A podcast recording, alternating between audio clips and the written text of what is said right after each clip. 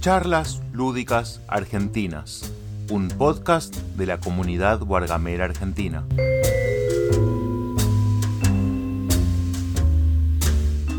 Entonces, esto es así. Debir trajo un cargamento de juegos, ¿sí?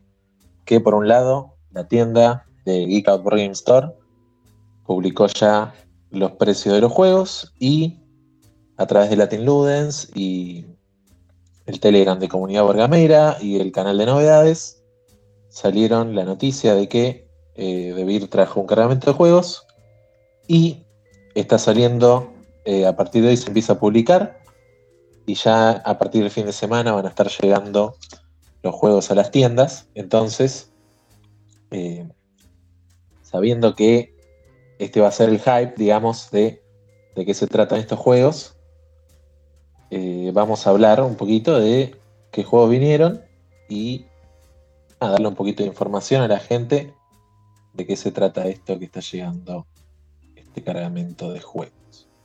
Entonces, voy a arrancar arbitrariamente por eh, más o menos los juegos quizás desde mm, por edades, ¿no? Varios de los juegos son eh, juegos infantiles, Así que, no sé, por ahí suponiendo que la gente a medida que pasa el tiempo seguir sumando más gente. Ahora estoy viendo que está Gonza, está Dave, está Fabián, un saludo. Nos conocemos bastante. Eh, arrancar por por ahí los juegos más infantiles, que igual eh, no descarto que, que tengan hijes, sé que Gonza tiene. Así que también le puede llegar a interesar. Entonces, a ver, primero que nada, Ubongo Junior. Ubongo Junior está llegando a Argentina. Va a tener un precio eh, sugerido de 5.500 pesos. Y vamos a levantar la información acá de BGG. Ubongo Junior es un juego, naturalmente reimplementa el Ubongo. ¿sí? Está en el ranking 7912 de BGG. De 2 a 4 jugadores, dura 20 minutos. Edades, informa de 5 o más. La comunidad estima desde 4 a 8 años. Un peso de 1,50. ¿Sí? Livianito. Diseñador. Eh, esto es rarísimo. Pues arranca con GRZ. ¿no? ¿De qué país eh, empezarán pronunciando GRZ? Sueco. Ok. Gr Segors Rechman. Ok. Artista Annette Norakara. Publicado por Cosmos y ahora por, por Cosmos y ahora por Beer. ¿Sí? Y bueno, entonces empezamos a hablar de lo interesante que es, eh, de qué se trata este Ubongo Junior, ¿sí? Es posible que conozcan el Ubongo común. El Ubongo común lo que plantea es un desafío, ¿sí? Vos tenés eh, alguna forma en particular compuesta por eh, cuadraditos ubicados ortogonalmente, ¿sí? vertical horizontal.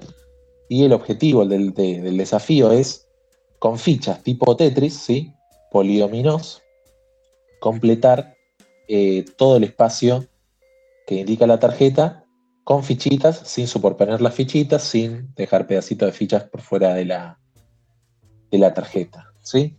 Si conocen, por ejemplo, otros juegos que en Argentina están hechos con estas mecánicas similares, por ejemplo, el Catamino, es un juego eh, principalmente en solitario, pero que presenta un desafío muy similar, ¿sí?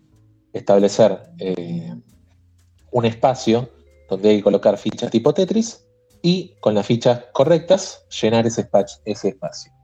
¿sí? Un juego muy parecido al Ubongo, que fue editado en Argentina, quizás no sin eh, su controversia, porque habría que analizar qué tan distinto es. Es el duelo de poderes, ¿sí? que propone desafíos de la misma característica. ¿sí? De nuevo, espacios definidos con cierta forma y utilizando ciertas formas tipo poliomino, tipo Tetris, llenar ese espacio, en el caso de Ubongo, en el caso de duelo de poderes, en, el menor, en la menor cantidad de tiempo posible. Si es una carrera de destreza, de velocidad, de astucia para llenar esos espacios. ¿sí? Eso sería lo que es el Ubongo. Ahora, ¿qué es lo que nos da el Ubongo Junior que el Ubongo no nos daba? Bueno, en primer lugar, el Ubongo Junior arranca con una, un nivel de dificultad mucho menor. ¿sí? El Ubongo Junior viene con dos dificultades, ¿sí? llamémosla fácil e intermedia, o fácil y difícil si quieren ponerle, siempre considerando que es un juego infantil. Pero imagínense que eh, la dificultad fácil te, te pide que llenes un espacio utilizando solamente dos fichas. Entonces imagínense que el nivel de desafío para un adulto de colocar dos fichas tipo Tetris en un espacio determinado donde esas fichas encajan en general de una sola manera es bastante bajo. ¿sí? Por eso eh, la comunidad recomienda este juego a partir de cuatro años, en la caja se recomienda a partir de cinco años, ¿sí? pero es un juego bastante sencillo en su modalidad fácil, ¿no? agarrar dos fichas tipo Tetris y hacerlas encajar en un espacio tal que eh, se cubra todo ese espacio, es un desafío, no, es un gran desafío para gente adulta, digamos, eh, que no tenga complejidades cognitivas, pero eh, para sí, gente más infantil, para jugar con hijos, hijas, en particular para este rango de edad que recomienda el juego, sí pasa a ser más interesante, ¿no? Porque el niño niña está empezando a descubrir esto de las formas de encajar, de encastrar, ¿no? Entonces, el juego está principalmente enfocado para ese rango de edad. Para adultos, no, no, en principio, no propondría un desafío, ¿sí? Del otro lado de la tarjeta, tenemos tarjetas fáciles con dos fichas. Del otro lado de la tarjeta, tarjetas un poco más difíciles que utilizan tres fichas, ¿sí? Pero de nuevo, ¿qué pasa? Vos lo comprás para tus hijos, hijas, eh, de esa edad, 4 años, 5 años, empiezan jugando con el lado fácil y a medida que pasa el tiempo se eh, interiorizan con el juego, pasan al lado difícil que tiene una ficha más. Entonces el desafío es mayor, pero de nuevo limitado a cierto rango de edad. En la comunidad de BGG dice 8 años. ¿sí?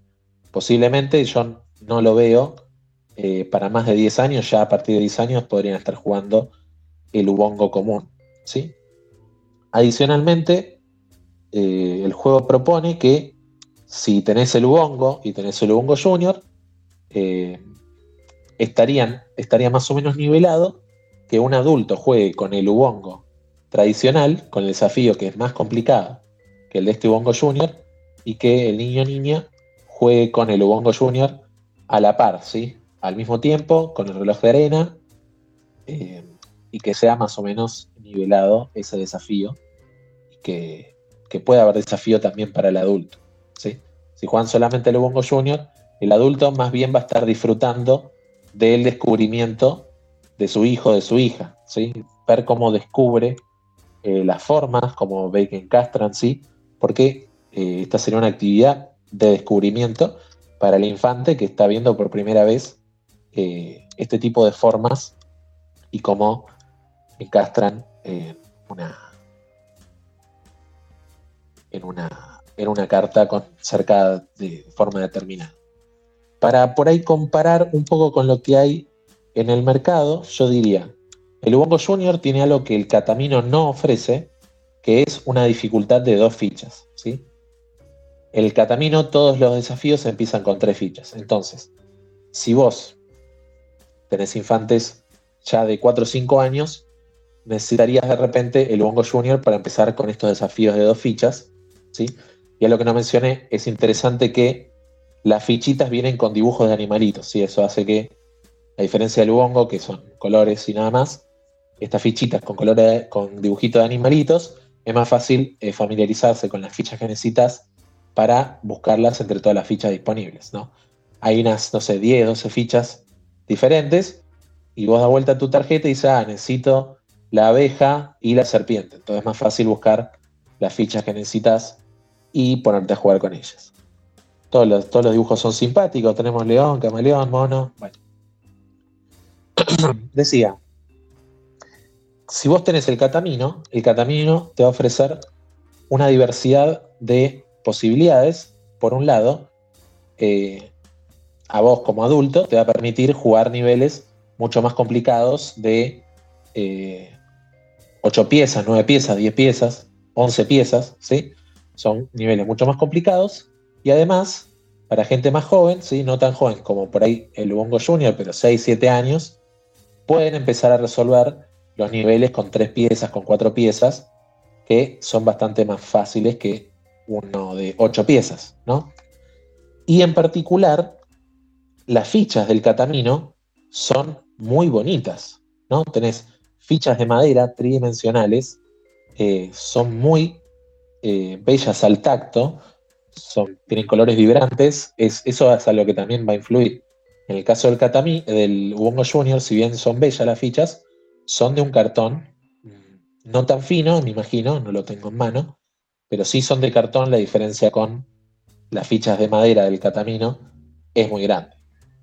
Bueno, ya hablamos bastante de el Ubongo Junior, pasemos a el siguiente, ¿sí? Y ya, la gente que está ahí, eh, como para tirar algo, que participen de alguna manera, les pregunto eh, si tienen con quién jugar al Ubongo Junior, con quién eh, lo jugarían si, pudieran llegar a probarlo.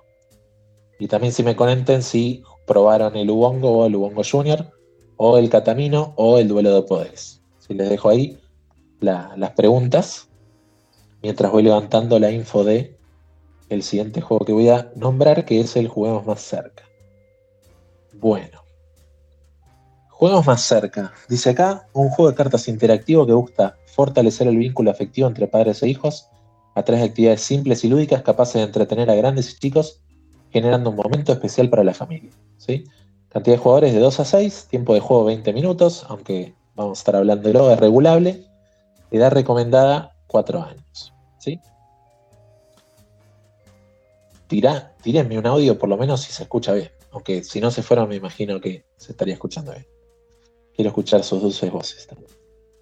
Eh, vamos, una vez.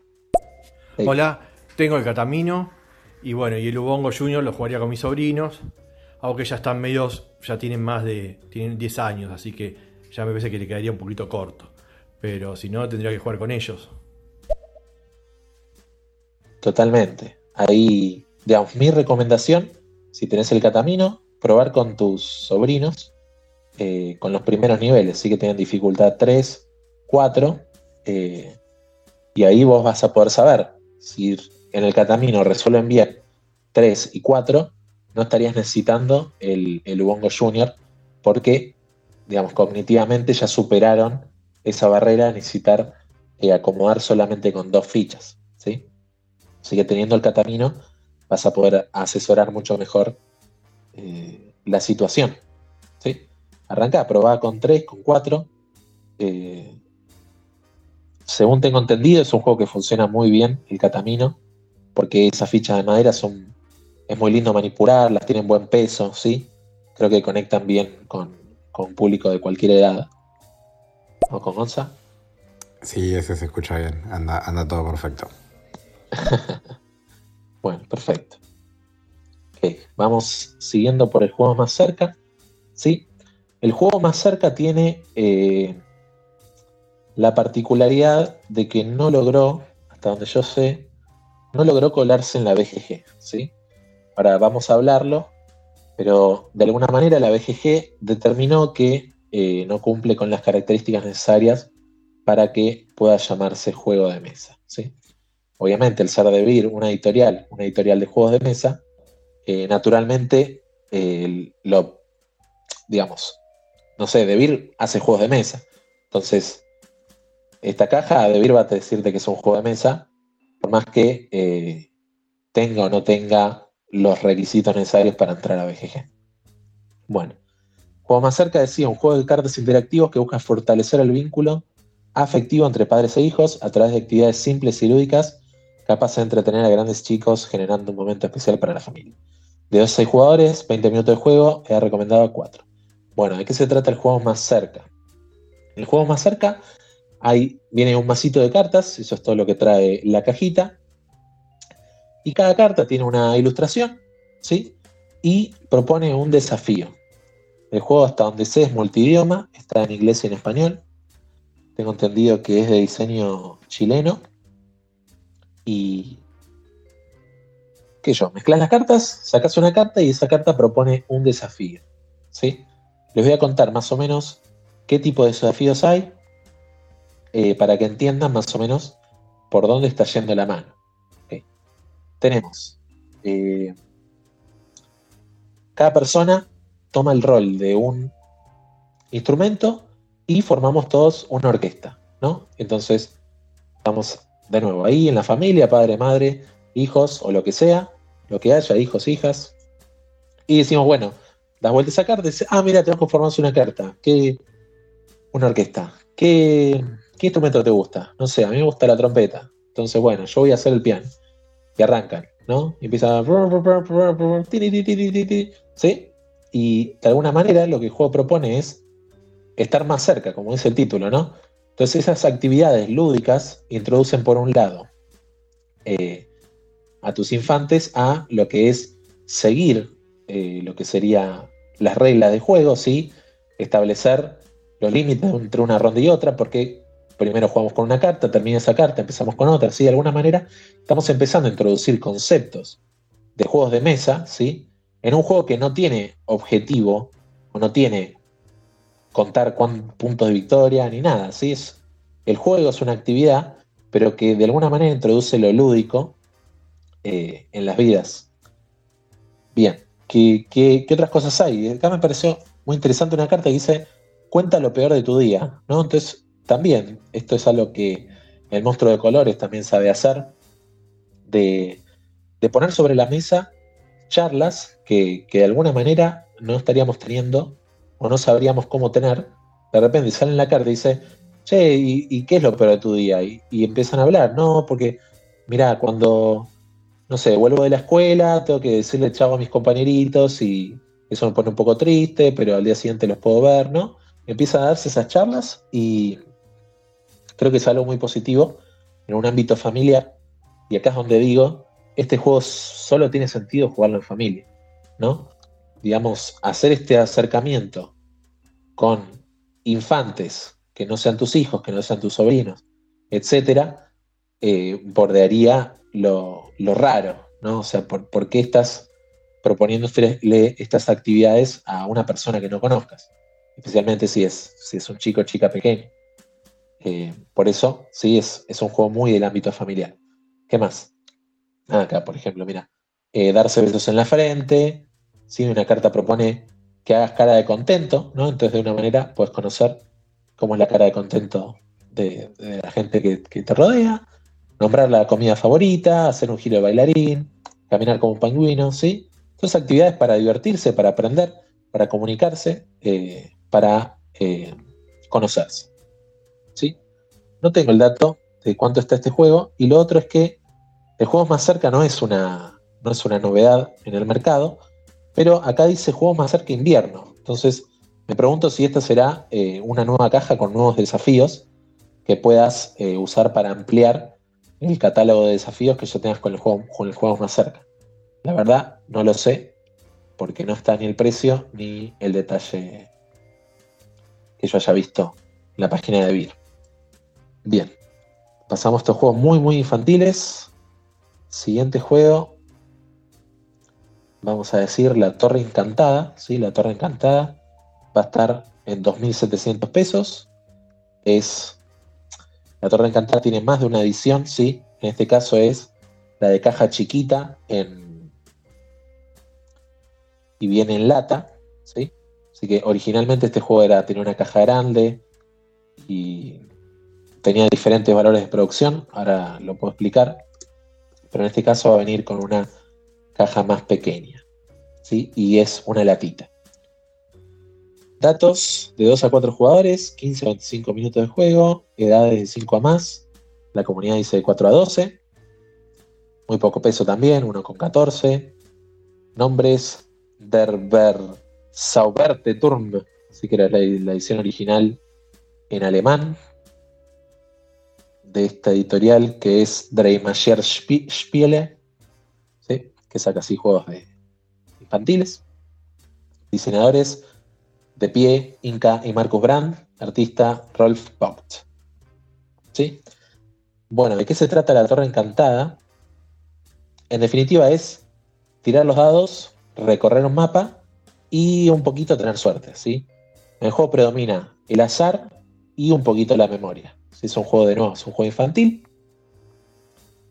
El objetivo del juego es, eh, tenemos dos bandos, ¿sí? está el bando del hechicero y está el bando de Robin, que es príncipe, princesa, o lo que le guste a quienes jueguen. Y el objetivo es salvar a la princesa que fue atrapada por el hechicero. Si el hechicero le puso un hechizo a la princesa, está atrapada en la torre encantada, ¿sí? Y el objetivo es encontrar la llave de esta torre y liberar a la princesa, ¿sí? Del equipo que juegue como Robin y la persona que juegue como hechicero va a querer evitar eso, ¿sí? Va a querer eh, evitar que rescaten a la princesa. Entonces, en principio, el juego es uno contra el resto, ¿sí? Como es de 2 a 4, una persona siempre va a ser hechicero y el resto va a jugar en contra del hechicero tratando de encontrar eh, a la princesa. En el juego hay un dado y hay una, monedita, así, un tazo. Eh, la idea es que se tira el dado y se tira el tazo. El tazo indica qué, personaje se mueve primero, si Robin o el hechicero, y el dado indica cuántos movimientos. Entonces, eh, van a estar Robin atravesando el tablero en búsqueda de una llave, y el hechicero va a estar también atravesando el tablero, evitando que Robin llegue a la, que Robin llegue a la llave. En ciertos espacios del tablero, el hechicero esconde una llave. Entonces los jugadores que juegan de Robin cierran los ojos, el hechicero esconde una llave y eh, va a pasar que Robin tiene varios espacios de ventaja antes que el hechicero. Entonces, mientras el hechicero eh, compensa esos espacios de ventaja que tiene Robin, eh, Robin ya puede estar buscando esos espacios que tiene una fichita, viendo si encuentran la llave. Si encuentra la llave Robin, lo que va a poder hacer es intentar rescatar a la princesa, que tiene cinco espacios posibles de llave y solo uno de ellos funciona. También eh, asignados por el hechicero. Entonces, ponen la llave, ven si la princesa escapa. Si escapa, gana el equipo de Robin. Si no, se vuelve a, a acomodar la partida como al inicio, pero ahora tienen una llave menos. ¿sí? En total hay cinco llaves esa oportunidad que gastaron es una llave menos que tienen para rescatar a la princesa. ¿Qué pasa? Si encuentran las cinco llaves, prueban con los cinco espacios diferentes y rescatan a la princesa si tienen buena memoria de no probar un espacio que ya habían probado. Pero ¿qué pasa? El hechicero también está atravesando eh, ese, ese tablero y si el hechicero llega a la llave, que el hechicero tiene ventaja, tiene la ventaja de saber exactamente dónde está, si el hechicero llega a la llave antes, esa llave queda discontinuada y lo que hace el hechicero es esconder otra llave y volver a armar el inicio del juego, pero ahora tienen una llave menos. Así que van a tener que tener más suerte cuando encuentren las llaves para poder justo rescatar a la princesa por el espacio correcto. ¿sí? En definitiva, es un juego que tiene esto de información oculta. ¿sí? El jugador del hechicero tiene información privilegiada, sabe dónde escondió la llave, sabe qué espacio abre a la princesa y cuáles no. Eso le da una ventaja y me imagino que es normal que en este juego la persona mayor, el padre, la madre, juegue como esta figura malévola, ¿no? Y hijos, hijas, hermanos, sobrinos, lo que sea, eh, se unan como equipo tratando de salvar a la princesa, ¿sí? De esta manera también el adulto responsable de la partida puede eh, moderar un poco la dificultad. Si ve que le está yendo mal a sus hijos, eh, no sé, dar un poquito más de vueltas, no, agarrar la llave eh, directo, ¿sí? Ayudarles de alguna manera a que, a que ganen, ¿no? Porque, como hablábamos hoy en la charla, Luis y Germán, es, es muy lindo cuando estos hijos agarran, forman un equipo en contra de su padre, en contra de su madre, quieren ganarle. ¿no? Así que de esto se trata la Torre Encantada, un poco lo que es la diferencia de, las ediciones.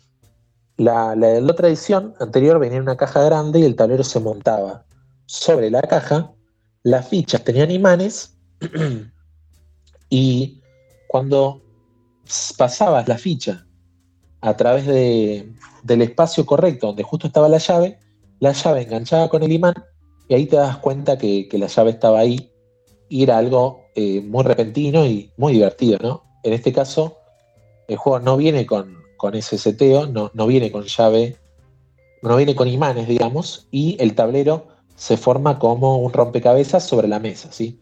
No se usa la caja para, para armar el juego, ¿sí? Pero eh, es linda la, la, situación al final donde tenés que poner la llave y ver si sale la princesa, ¿sí? Eso está muy bien logrado. Ponés la llave y si es el espacio, si es el espacio incorrecto se traba, y si es el espacio correcto sale directo la princesa y festeja Robin que rescató a la princesa. Y esa fue la Torre Encantada. Seguimos con Crazy Fishing. Crazy Fishing también, un juego eh, va subiendo un poco la dificultad, ¿sí? no es para gente tan, tan joven, pero es un juego bastante sencillito, con mucha. prevalece mucho el azar, ¿sí? pero empieza a proponer una dificultad un poco mayor. Si es un juego publicado por The Games, sí que es el sello editorial de The cuando The hace juegos de Beer. De 2 a 6 jugadores, 15 a 30 minutos, edad de 6 o más, eh, poco conocido en BGG. Diseñador Fabricio Tronchin, artista Queen Bow.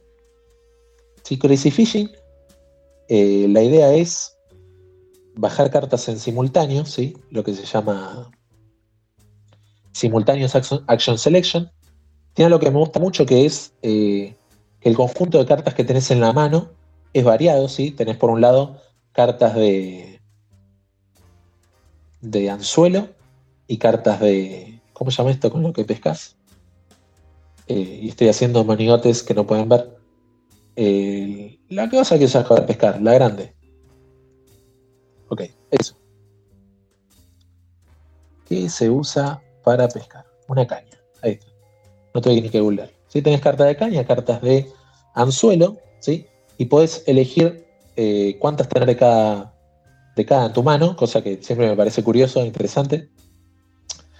La idea es que en simultáneo se elige en general una, pero pueden ser más. En simultáneo, una o más cartas de eh, caña, una o más cartas de anzuelo. ¿Por qué digo una o más? Porque algunas cartas de caña permiten tienen un pequeño más, cartas de anzuelo que tienen un pequeño más, te permiten bajar más cartas de un tipo.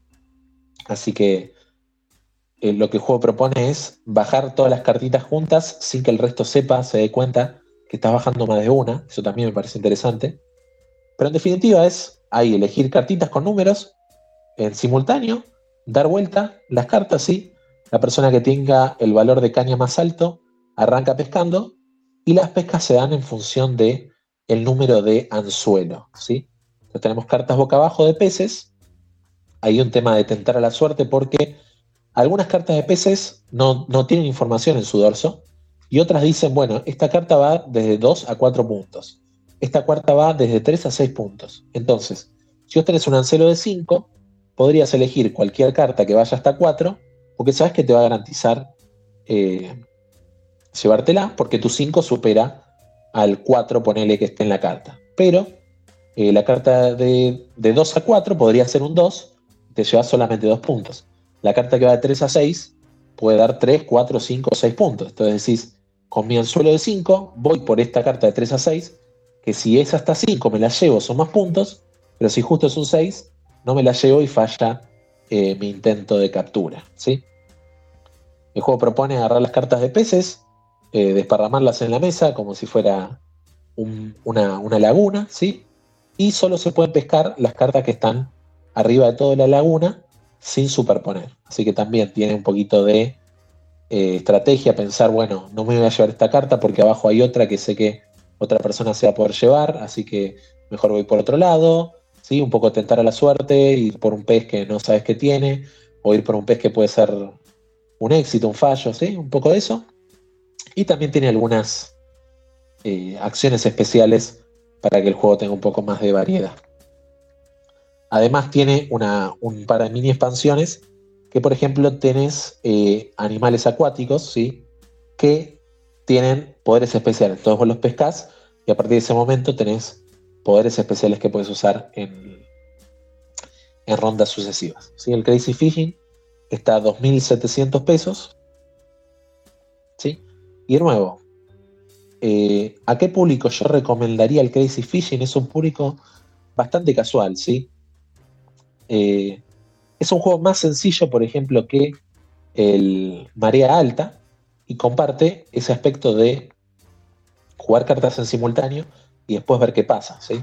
En este caso, obviamente creo que la prominencia del azar es un poquito mayor, no es tan importante eh, las cartas que elige, que elige el resto, ¿no? O sea, yo bajo una caña y puedo jugar un poco con si seré primero, si seré segundo en la ronda, pero no sé si es tan relevante como, por ejemplo, en el María Alta, donde es importantísima la selección eh, en todos los casos, ¿no? Porque llevarse esas cartas de, inundación puede ser muy malo, no solo en una ronda, sino en las sucesivas. Ok. Entonces, a ver ahí, la gente que está escuchando, si comente si, si conocía si conocía juegos más cerca, si conocía La Torre Encantada, si conocía Crazy Fishing, y si se les ocurre eh, con quién jugarían estos juegos, ¿no? Porque hasta ahora, en general, no, son juegos para el jugón, si de pura cepa, que uno supone que está ahí en los grupos de Telegram, ¿no? Son, son juegos más casuales, muchos enfocados principalmente en el, juego, en el público infantil, el Crazy Fishing no tanto, ¿sí? Pero sí ya para con gente de 8 años o más, ya puedes arrancar a jugar y es posible que se diviertan mucho. Bueno, comenten ahí lo que quieran comentar. Entonces, vamos a seguir, vamos a seguir con el Razzia. ¿sí? El Razzia está llegando. Me parece lo primero, lo más importante para comentar del Razzia es eh, el Ra, es un juego muy conocido de Reina Nitzia. Luego salió una versión de cartas del juego Ra. Y esa versión de cartas se llama Razzia. No sé cómo pronunciarlo porque. Ra, Razzia. Razzia. Ok. En este caso vamos a estar hablando del Razzia. Razzia con T de rata, ¿sí? Eh, entonces lo primero fundamental es eh, no confundírselos porque son dos juegos diferentes, ¿sí? Está llegando Razzia por un precio de 5.900 pesos. Es... levantar acá la BGG. La data es un juego del 2019 de 2 a 5 jugadores, 30 minutos, edades de 8 más, peso 1,50, diseñadora Sofía Wagner, artista Nuria Aparicio, publicado por Bill Games. Sofía Wagner me suena a esta, la autora del Noria. Es una autora muy conocida. Por el Noria porque en su momento, eh, creo que fue el primer juego que sacaba, ¿sí? 2017, y la, repegó. Así que la gente quería saber qué más podía, podía hacer Sofía. Bueno, entonces tenemos el Razzia, ¿sí? ¿De qué se trata? Es un juego temáticamente de ratoncitos y lo que tenemos es un tablero donde ocurre casi toda la acción, ¿sí? Tenemos un tablero con eh, indicaciones de qué tipo de dados pueden ir al tablero, ¿sí? Y cada jugador, jugadora, va a tener eh, su conjunto de dados y en tu turno tiras los dados y podés asignar los dados a los diferentes espacios que hay en el tablero. ¿sí? En el tablero hay espacios para todos los números, entonces, en definitiva, en general vos podés hacer, con la tirada que saques, algo vas a poder hacer, pero el objetivo es empezar a juntar comida, porque la comida da puntos. ¿sí? Además tenés una bolsita en donde vas a poder llegar a guardar la comida para que no te la roben, ¿sí? Porque una de las acciones posibles es robar comida, desparramar comida. Así que si querés eh, guardar con seguridad tus, tus, puntos, vas a tener que eh, hacer la acción de bolsita para guardar la comida de, de, las, de los peligros que conlleva no tenerla ahí guardada, ¿sí? De hecho, la, ilustración es muy jovial, ¿sí? Eh, tenemos un ratoncito robándose una, una, una galletita. Tenemos un ratoncito con, con un antifaz. Ahí una bolsita mirando con malicia los, la comida que se robó, ¿sí? Pero en definitiva el juego es de, posicionamiento de dados, ¿sí? En cierto sentido, tirás los dados y elegís con tu criterio dónde posicionar esos dados, ¿sí? Y ese posicionamiento de dados tiene dos efectos, ¿sí?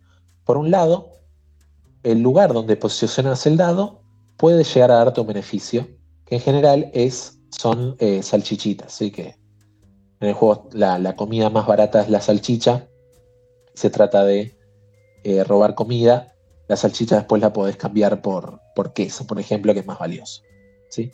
Pero en definitiva es, para, es una forma de contar los puntos, no es nada más que eso, ¿sí?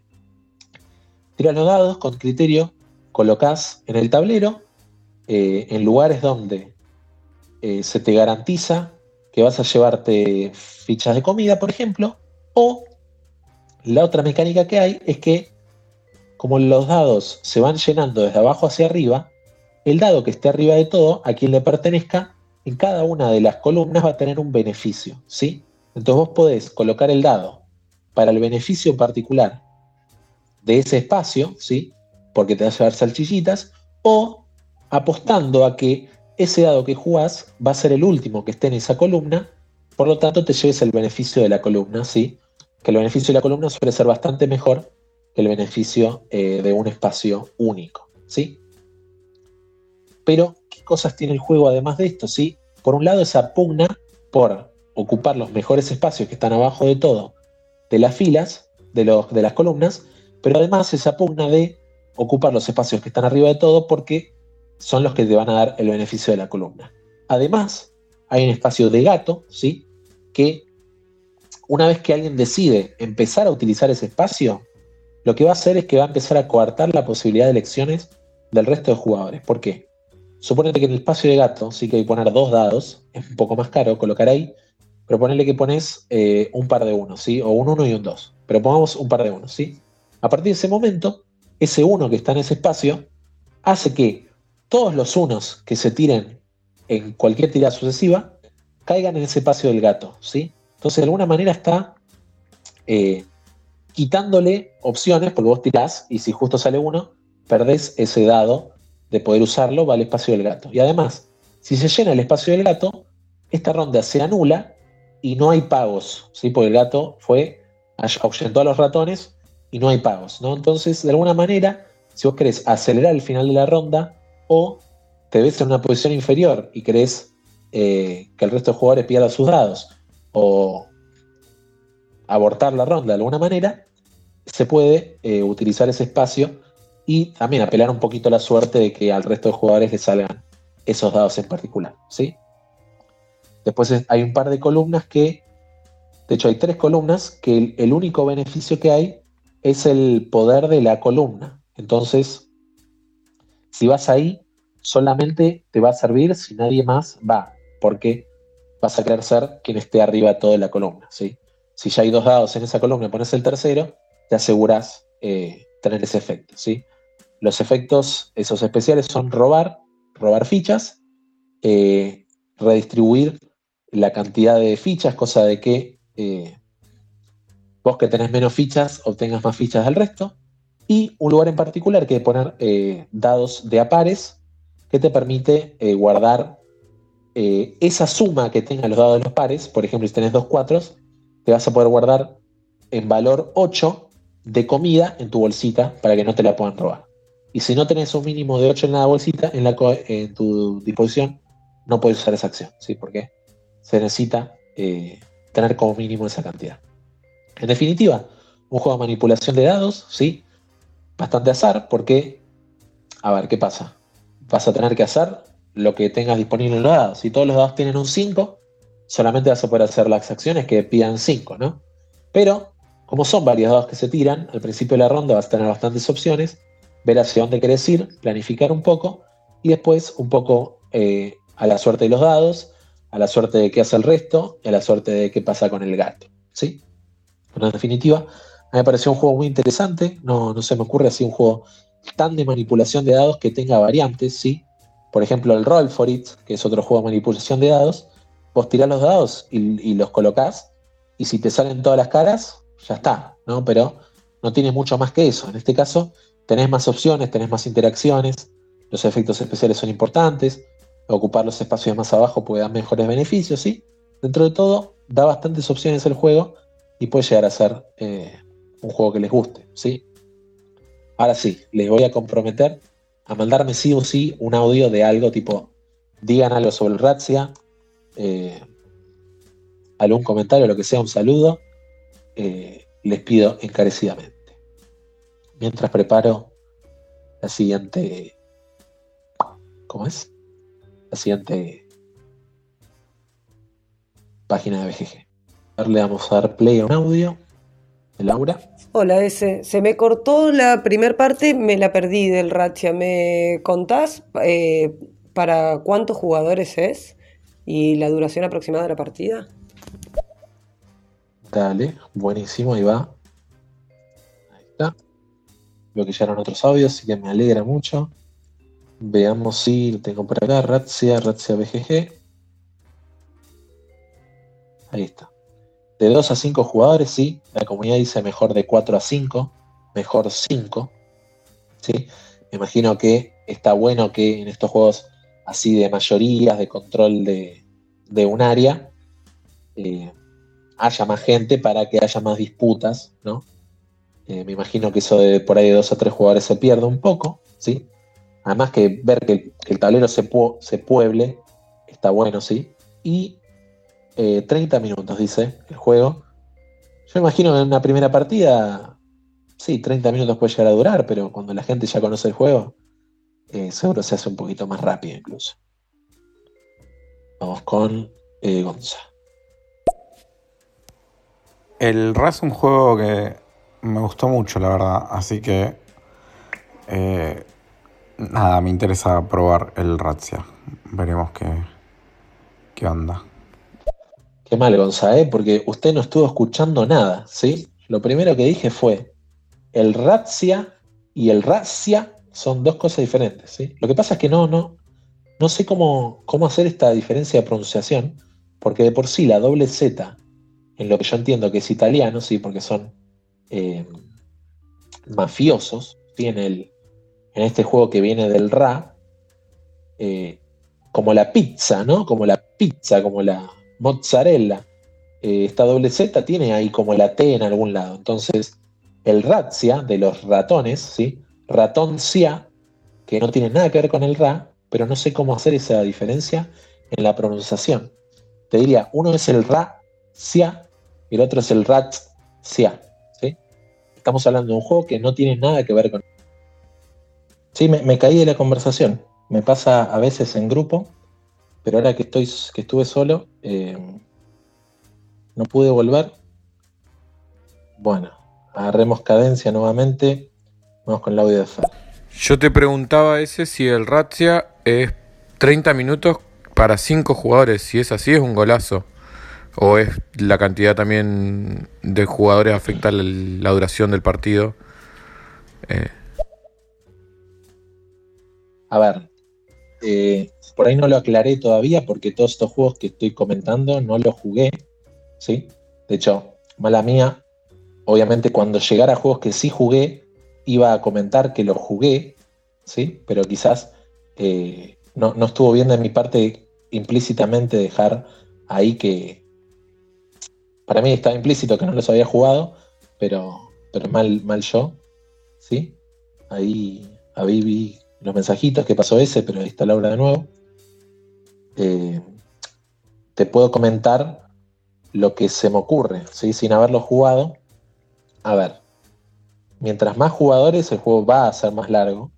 Eso seguro, porque, digamos, eh, no tengo claro si, si a más jugadores se usa menos dados, pero si hay más gente tomando decisiones y más colores a considerar, también va a ser eh, más tiempo de espera, ¿no? Pero eh, por la propuesta del juego no lo veo como un juego largo, ¿sí?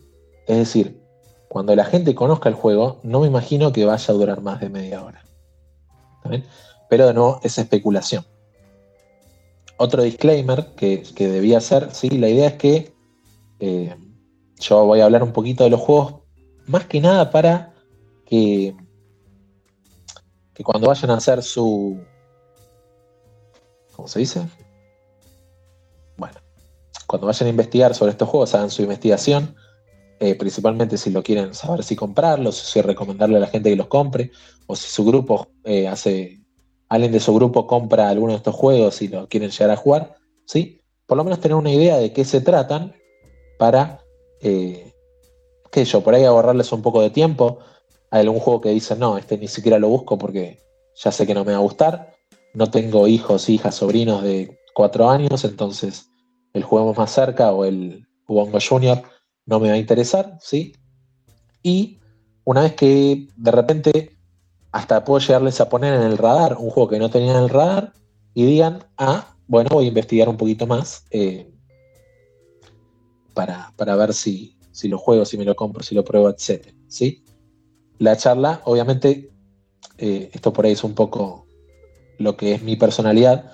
Yo no, no es mi intención decirle, no, vayan, compren este juego, no se lo pueden perder sí o sí, que yo, porque yo tengo una filosofía de eh, juego correcto para el grupo correcto, ¿sí? Eh, no existe la bala de plata, no existe la meca de los juegos, ¿sí?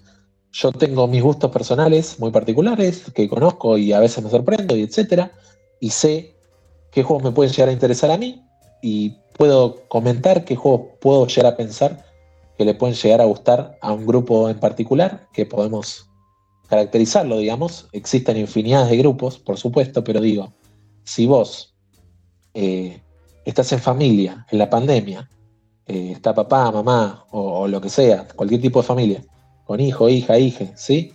Y tienen ese rato para apagar la tele, apagar la compu, apagar la tablet y reunirse en un masito de cartas, hacer un par de actividades para que se conozcan, para que se diviertan, para entretenerse, para, para compartir en familia, yo diría sí, el juego más cerca a ese conjunto de personas le puede reservar, ¿sí? Porque en vez de abrir Google y buscar actividades para hacer o pensar actividades para hacer y hacerlas, tener el mazo como apoyo para eh, guiar esa experiencia y también como disparador. Dicen, caminar, caminar como un pingüino y camina como un pingüino. Ah, decir, ay, ¿cómo camina la cebra?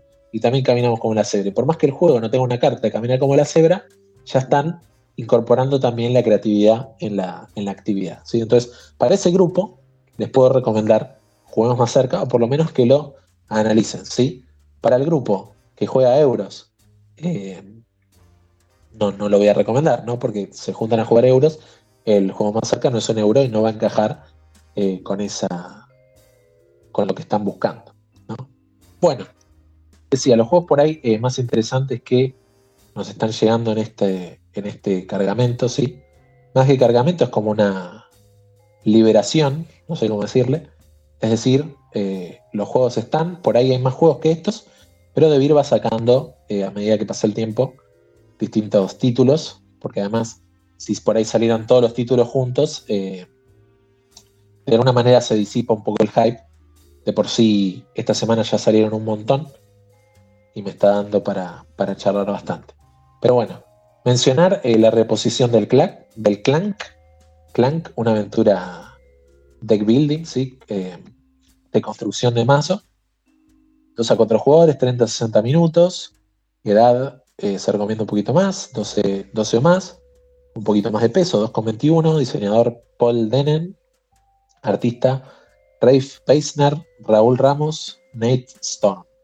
Si de repente Raúl era en mi mente latino. Por eso dije Raúl. Ok. Publicado por Renegade Games y naturalmente por Devir. ¿sí? Eh, ¿Qué les voy a decir de Clank? O sea, ya lo conocen seguro. ¿sí? Es, es una reposición.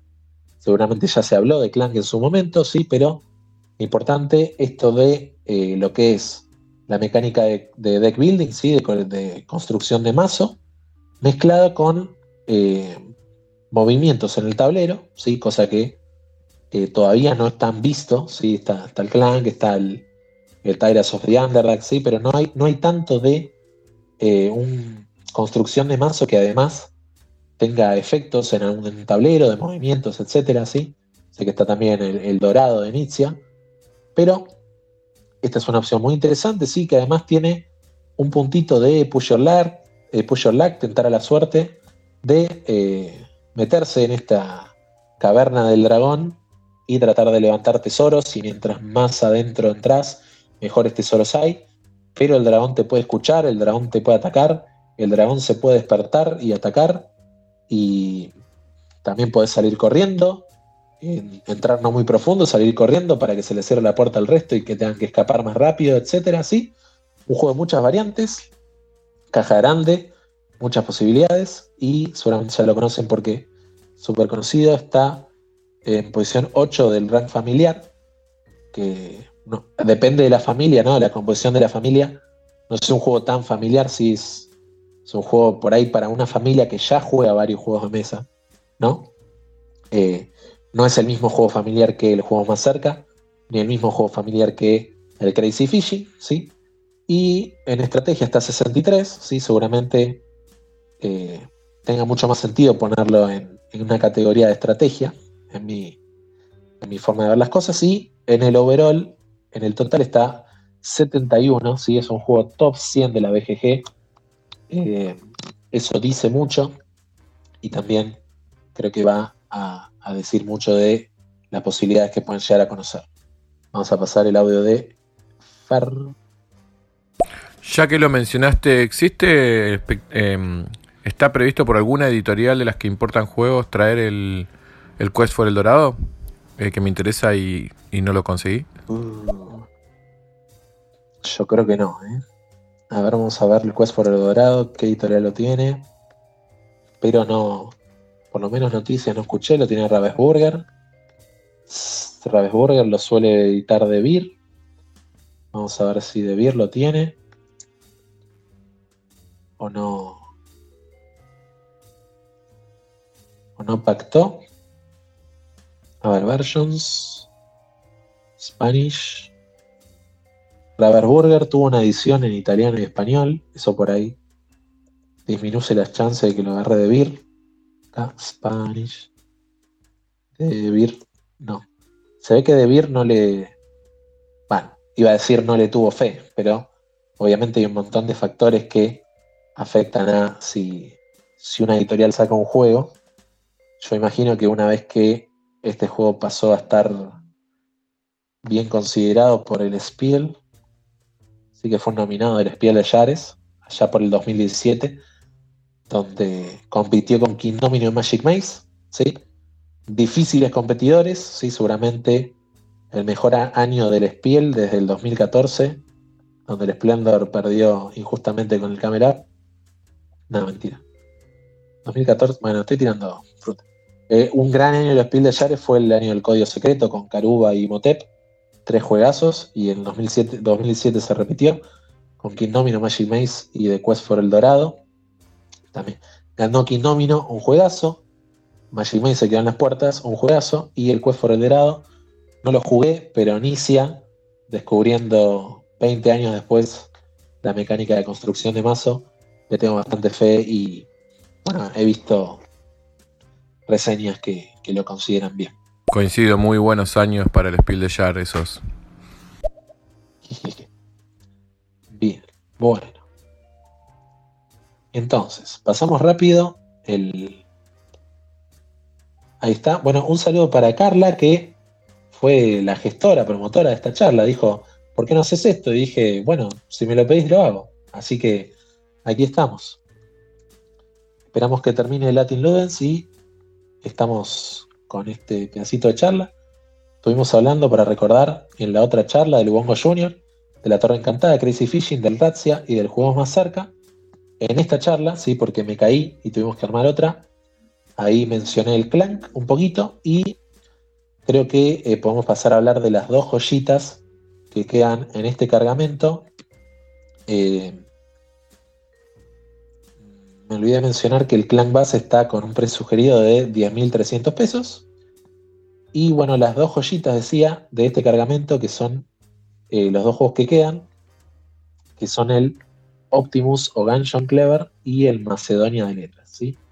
Voy a dejar el Macedonia de Letras para el final porque eh, anticipo que he jugado este juego, así que van a querer quedarse hasta el final para escuchar eh, qué onda este juego que seguramente poca gente lo ha jugado, tiene referencias, así que como que me guardo esa primicia si quieren llamarle.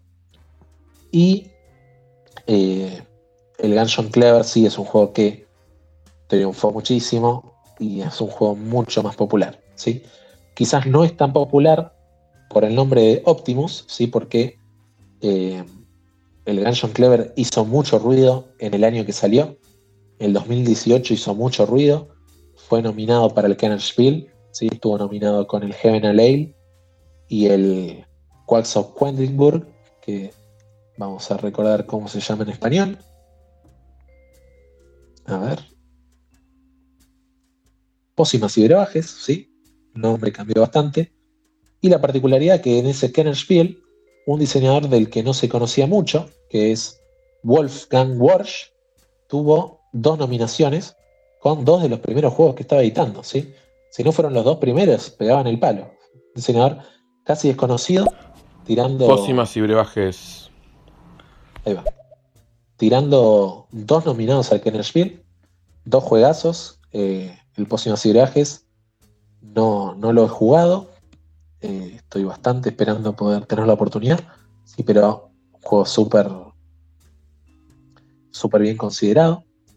Y el eh, Gungeon Clever, que acá dice un dato que no debe ser verdad, pero bueno, los tiro todos los datos juntos. ¿sí? Tenemos el Optimus, el Gungeon Clever, un juego de 2018, que tuvo secuelas, tuvo el Twice as Clever y el Clever Cube, ¿sí? el Clever 2 y Clever 3, básicamente, ¿no? Eh, de 1 a 4 jugadores, la comunidad dice que de 1 a 4 va bien y el mejor es 2, aunque ahora vamos a dar el matiz ahí. 30 minutos de juego, a partir de los 8 años, peso 1,89, diseñado por Wolfgang Barsch, eh, artista Leon Schiffer, publicado por Schmidt Spiel, Schmidt Spiele y Spila, y editado también por Devir, acá en Argentina. Eh, y como datito ahí tengo anotadas en BGG 42 partidas, ¿sí? que es más o menos un, un estimativo. ¿Por qué? Jugué eh, fue una partida en vivo con más de una persona eh, en alguna noche de juegos de mesa. Esa partida la recuerdo muy bien. Y jugué un estimativo, pero seguramente fueron más de 41 veces en la aplicación en solitario. ¿Sí? A ver. Y de Mind. Y de Mind, claro, no, sí. A ver, no fue nominado en el Kenner Spiel, pero sí fue nominado, me parece que ese mismo año, para el Spiel de Yares. A ver. O sea que, si es el mismo año, sería tremendo. Acá Anunciado el ganador de Spiel de Yares 2018. Tremendo. No ganó. No ganó el Spiel de Yares, pero tremendo tener tres nominaciones en el mismo año. Debe haber sido un récord. Naturalmente ganó el azul, juegazo. Eh, pero de Mine también. Eh, increíble innovación con algo que no parece ser un juego. ¿Es el mismo Wolfgang que el de la Illusion? Es el mismo Wolfgang que el Illusion, ¿sí? Están llegando a Argentina muchos juegos de Wolfgang Warsh y muy buenos juegos, ¿sí? Se ve que el nombre de Wolfgang eh, te da el éxito en los juegos de mesa, como Warsh y Kramer. ¿sí? No, pero muy importante que estos juegos, eh, en particular este autor, me encantan. Sé que ahora con el Busca Libre Gate llegaron bastantes wavelengths también del mismo autor. Así que como autor yo estoy suscrito al autor para que me lleguen novedades de sus juegos. Y por lo menos eh, de los juegos que he visto que pude probar, todos muy, bien considerados. ¿sí? Posibilidades de vibrajes, el Optimus, la taberna de Tiefenthal, que, que no ha llegado, el Wavelength, que ojalá algún día alguna editorial se juegue, el de Mind Illusion por Maldon, ¿sí? Eh, juegazos. El Brix lo he probado, probé el Subtext, también me gustaron mucho. Para otra charla quedan. Bueno, habrá que hacerle la cronología lúdica a Wolfgang Watch porque es un tipazo. Entonces, estamos en el Optimus. Yo les comentaba que este juego fue quemado por mí y fue quemado por innumerable cantidad de gente en el chat de Geek Out en esa época, 2018-2019, a ver particularmente qué fechas, sí, 2018 ya lo había probado, y aproximadamente en el 2019 dije, tengo que anotar estas partidas que le di al juego online, porque son un montón, todas ellas en solitario, ¿sí? Pero es un juego que se volvió adictivo, adictivo al nivel Candy Crush, pongámosle, ¿no? De, meterse con el celular, eh, estar en el baño, estar en cualquier lado y ponerse a jugar una partidita de eh, Optimus, Canyon Clever, eh, que en solitario, de nuevo, se volvió un, un vicio, ¿sí?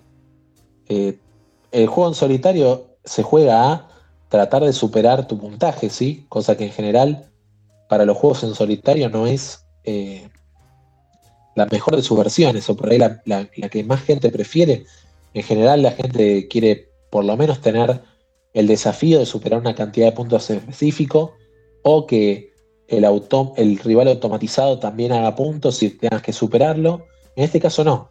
La versión más sencilla nos hacía competir en el chat para ver quién subía, quién publicaba el puntaje más alto, ¿sí? Y jugar una y otra vez, varias veces a la semana, y vamos a ver qué dice Fer. Y habiéndolo jugado tantas veces, eh, ¿vos opinás que, el precio es razonable por los componentes? Yo la verdad que no lo quemé, lo conocí hace muy poquito en la app y lo estoy pensando si comprarlo, pero no sé si justifica el precio. Y yo personalmente se me es muy difícil hablar de precios, ¿sí? Porque eh, 3.300 pesos para mí no puede ser, no, necesariamente lo mismo que 3.300 pesos para vos, que para Onza que está por ahí en el chat, o para, o para Lau, ¿sí? O sea, es muy difícil eh, decir si esto vale la pena, ¿no? Eh, lo que sí les garantizaría decirles, vayan ya mismo a la aplicación y pruébenlo, porque el sentimiento que se tiene en la app obviamente de alguna manera como que se siente más adictivo en la aplicación, porque de hecho puedes jugar más rápido, ¿sí? En, la vida real tenés que esperar a que los dados terminen de girar, ¿viste? Como por decir así. En la app es pum, pum, pum, pum, pum, acción, acción, acción, acción. Eh, además, bueno, ahora puedo explicar un poco sobre cómo se juega, pero las bonificaciones se aparecen automáticamente, entonces cada vez que ganas una bonificación, vas y la aplicás, si no tenés que darte cuenta que ganaste una bonificación entonces es más rápido el juego. Eh, yo soy. A mí me gusta recomendarle a la gente que los juegos los pruebe. No me gusta recomendarle a la gente que los juegos los compre. Entonces, sí o sí pruébenlo, y en particular porque es tan fácil probarlo que hay que ir y probarlo, digamos. ¿Qué, les detiene? ¿No? ¿Por qué, ¿Por qué confiarían en mi palabra? Después, en lo que es precios, el juego viene con 6 dados y un taco de. Eh, ¿cómo se dice? De. ¿Viene con un taco o viene con el coso plastificado? Ahora hay fotos de gente plastificándolo, pero no le vamos a mentir.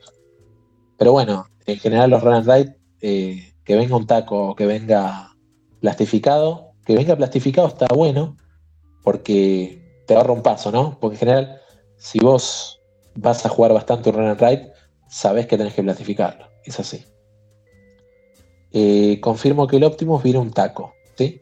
Viene un taco de, hojitas, pero bueno, si lo quieren gastar, lo quieren jugar, van a querer plastificarlo directamente y con eso y unos marcadores borrables eh, lo van a tener al infinito.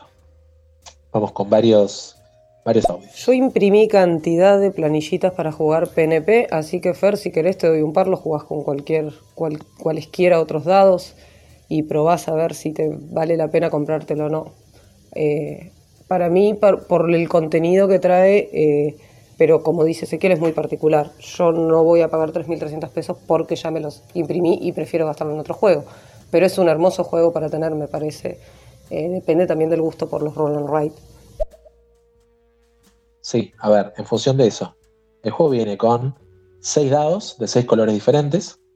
Viene con eh, cuatro marcadores y el taco para, escribir. ¿sí? La inversión de eh, agarrar cuatro de esas hojitas y plastificarlas para mí es justificada porque hace que ese juego se vuelva infinito. ¿sí? Y en la cuna del juego, en la cajita, viene con un platillo de, de plata, se le llama, porque vos tirás los dados los tres dados que no usen se los servís en esa bandejita de plata al resto de jugadores para que utilicen, ¿sí?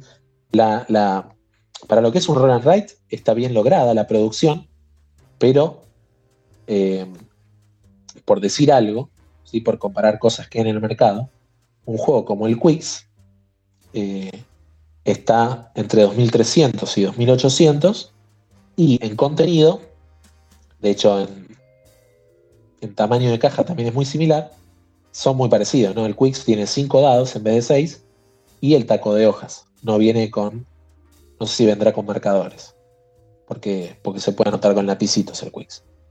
Pero, a ver, es muy difícil que un juego internacional, por más que sea un run and ride, esté por debajo de los 2.000 pesos. Me parece, es muy difícil que esté por debajo de ese precio. Y también compite el hecho de que sean juegos que tienen relativa facilidad de hacerse PNP.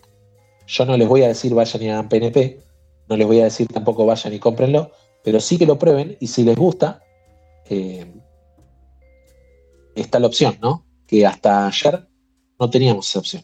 Si queríamos comprar ayer el Optimus, no sé si se conseguía y si se conseguía, seguramente estaba bastante más caro, ¿no? Pero si lo comparamos con, otros roll and ride que en el mercado, está el cartógrafo, que si bien no tiene dados, y eso en producción puede llegar a encarecer. El cartógrafo también está ahí, 2300, 2700. Sí, son todas buenas opciones. Y el rango de precio no es tan distinto. ¿no? Eh, el cartógrafo en particular es súper recomendable porque para ese rango de precio uno de los mejores flip and write, run and write. Y, y puedo confiar por ahí en la palabra autorizada de Luis Olcese, diciendo que La Isla Perdida, el juego de Room 2 Studios, es como un cartógrafo, es un poquito más difícil, también puede ser recomendable.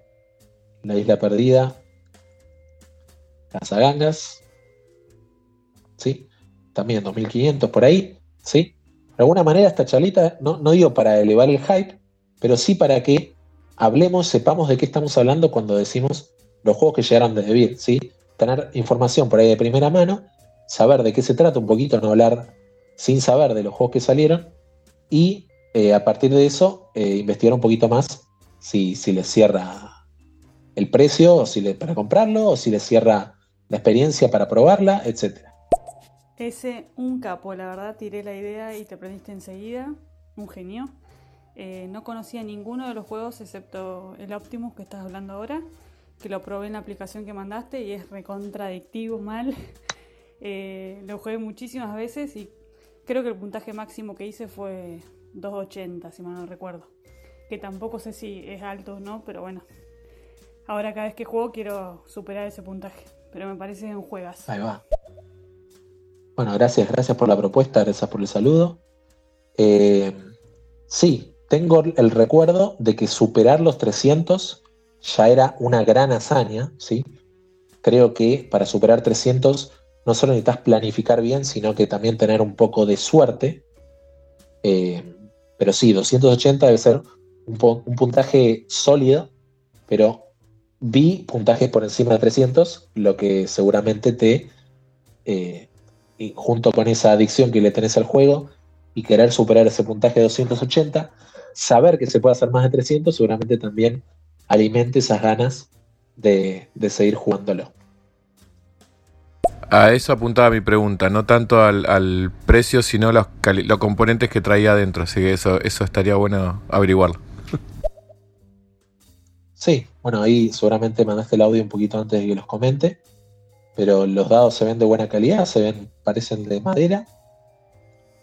Eh, la terminación parece un poco rústica, ¿sí? o sea, parecen dados, o sea, decís... Eh, creo que tiene que ver con el, con el apartado estético que tiene el juego, de ser un poco así eh, como es. Eh, parece rústica, pero seguramente el tacto sea muy bueno los dados. Y las hojitas, si bien viene un taco, viene un tacazo, ¿no? Todas las hojas seguramente que pudieran meter ahí, pero está la inversión de, de plastificarlos si tenés el juego infinito. No, de todas formas no es un juego caro y yo porque no sabía que iba a llegar y me lo imprimí, si no me lo compraría. Es un muy lindo juego y no me parece que sea caro. Buenísimo. Sí, hablamos un montón de el juego como si lo conociéramos, de hecho, muchos lo conocemos, pero eh, vamos a hablar un poquito de qué se trata. ¿sí? En el juego vos tenés seis dados, ¿sí? cada uno de los dados tiene un color, vos tirás los dados y el objetivo es ir llenando eh, distintas categorías que son los colores. ¿sí? Ahí me llegó el mensaje de Gonza que lo voy a reproducir en un ratito. ¿sí? Gonza tiene que ir, un saludo. Eh, pero bueno, vos tirás los dados, ¿sí? Y cada color de dado tiene una forma de anotarse en el tablero y además cada una de esas formas de anotar en el tablero tiene su forma de puntuar, ¿sí? Y todo además está eh, conjuntamente asociado a distintos bonus que te permiten anotar más cosas, hacer más puntos, hacer, volver a tirar los dados, etc. ¿sí? Entonces vos tiras los dados, de los seis dados que obtenés, elegís uno, lo anotás en su color. el resto los volvés a tirar. Elegís uno, anotás en su color. Y así. Eh, Bien, entonces,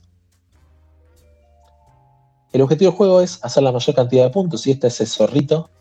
El zorrito es como la, la representación de estúpido como un zorro, ¿no? Si tenés el, el zorro, un animal astuto en general. Sí que el juego juega con eso, con el. Ah, sí que sos tan astuto, Gungeon Clever, ¿no? Optimus se le, llamó en español seguramente para reflejar eh, las, las jugadas óptimas que se pueden hacer en el juego. Y un poquito para hablar de cómo se anotan los valores, por ejemplo tenés el azul, que el azul se suma al dado blanco y tenés que eh, lograr que esas sumas den todos los números del 2 al 12. ¿sí? Cada una de esas posiciones se puede tachar una sola vez. Y va a estar tratando de conseguir en azul la mayor cantidad de cruces, la, mayor cantidad de tachaduras, y además las bonificaciones están en columna y en fila. ¿sí?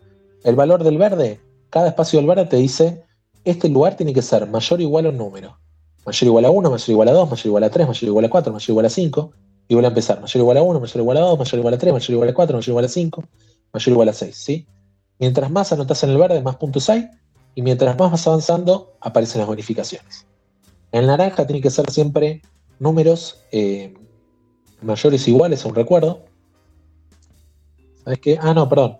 En naranja siempre son cualquier número y el puntaje en naranja es la suma, ¿sí? Entonces, Mientras más números anotas, vas sumando esos valores. Hay multiplicadores por 2 también que duplican el valor que vas a anotar ahí. ¿sí? Pero en general en naranja querés anotar eh, los dados los más altos posibles. ¿sí? Y el violeta, ahí sí, eh, los números tienen que ser siempre menor, eh, mayor al anterior. Y había un número que te reiniciaba, que era el 6 violeta. Cuando anotas un 6 violeta, puedes volver a anotar un 1 o cualquier otro número. ¿sí? Y lo que tiene en particular el Violeta es que eh, a partir del tercer espacio ya hay un montón de bonificaciones.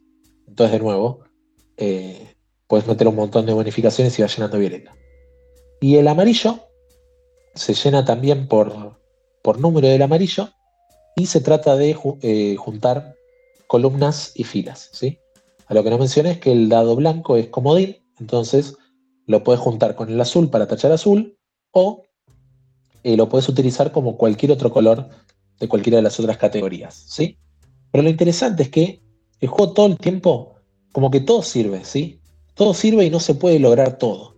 O sea, es imposible que vos llenes todas las grillas, entonces todo el tiempo vas a tener que estar tomando decisiones de qué grilla llenar, por qué grilla avanzar, eh, elegir, bueno, si voy por acá me dará una bonificación que después uso en esta otra grilla, y así, todo el tiempo estás eh, tomando decisiones y el juego, a medida que avanza, te va recompensando con más y más bonificaciones y sentís que estás llenando un montón, ¿sí? Por más que no puedes llenar todo, sentís que estás llenando un montón y que estás haciendo un montón de cosas y si lo juegas en la aplicación, por ejemplo, cuando conseguís una bonificación, hay un ruidito, hay un Yahoo, ¿sí? Entonces eso como que de alguna manera lograron que el juego sea muy adictivo, ¿sí?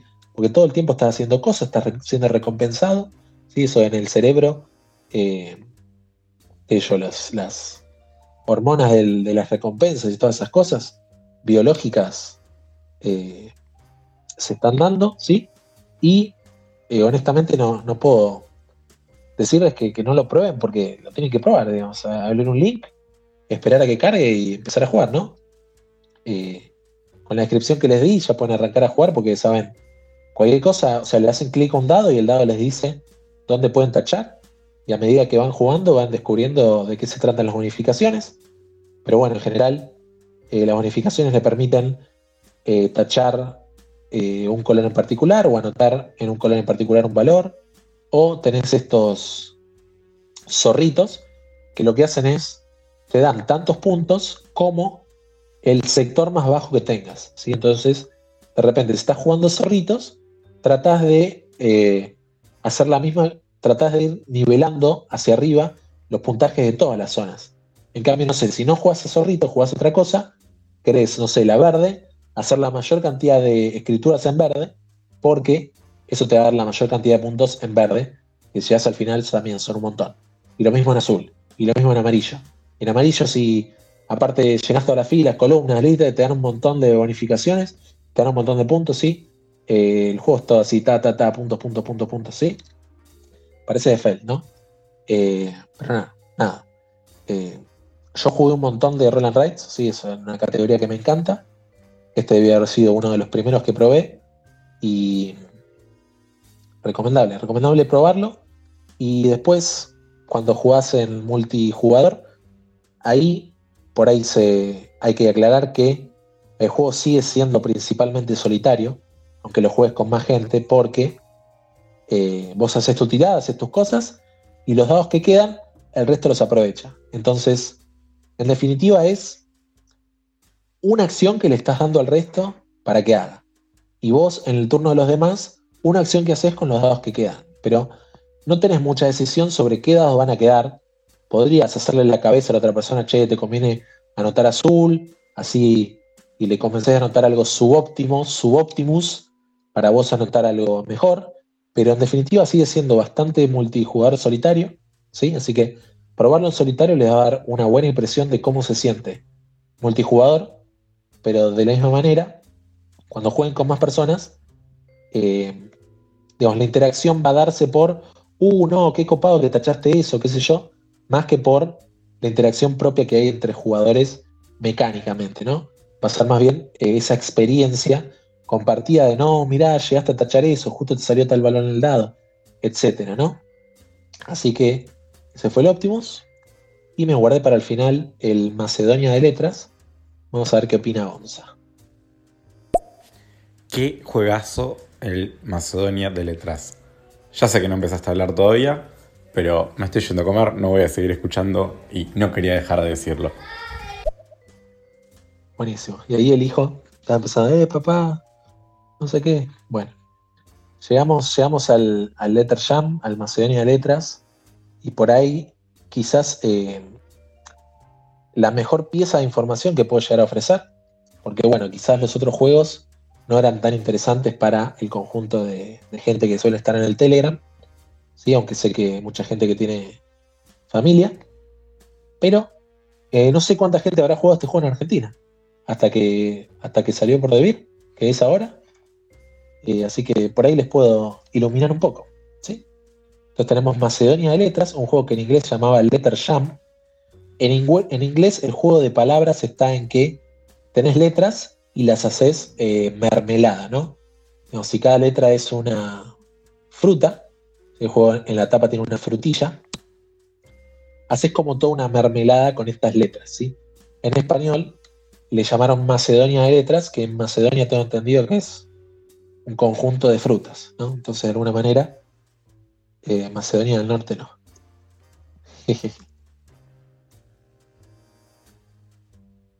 definición de Macedonia. Che, ¿me vendieron fruta? Ahí está. Macedonia significa literal ensalada de frutas. Así que Macedonia de letras es una ensalada de frutas de letras. Ahí está.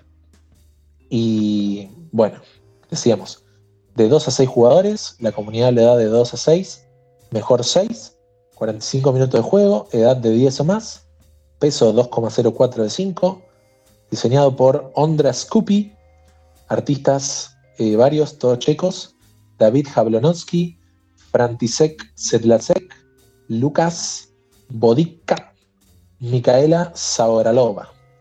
Publicado por Search Games Edition y editado en español por Devir. ¿sí? Ahora, para que se den una idea, este juego viene en el tamaño de caja prototípico de juego party de CGE, Search Games Edition, ¿sí? ¿Qué juegos hay de este estilo? el código secreto, código secreto dúo, imágenes, el que le guste, Marvel, Disney, eh, Harry Potter, el Pictomanía, también lleva Argentina, ¿sí? Es esa caja, ¿no? La caja rectangular, tamaño mediano, ¿sí? O sea, bastante menos que un Ticket to Ride, pero más grande que una ensalada de, de puntos, ¿no? Y es el tamaño. Ah, el Trapwords también llegó a Argentina, de ese tamaño, sí. Y. ¿Cómo no empezar esta descripción? Como no decir es CGI y es un party de CGI. O sea, si vos hablas de código secreto, hablas de Trapwords, hablas de Pictomanía, eh, te están dando una idea de que esta gente sabe hacer parties en una caja mediana, ¿sí? Y ahora se le suma a este listado el Macedonia de Letras. Ahora que llegó a español por Debir, podemos agregar este listado al grupo de genialidades que CGE hizo en tamaño mediano como party, ¿sí?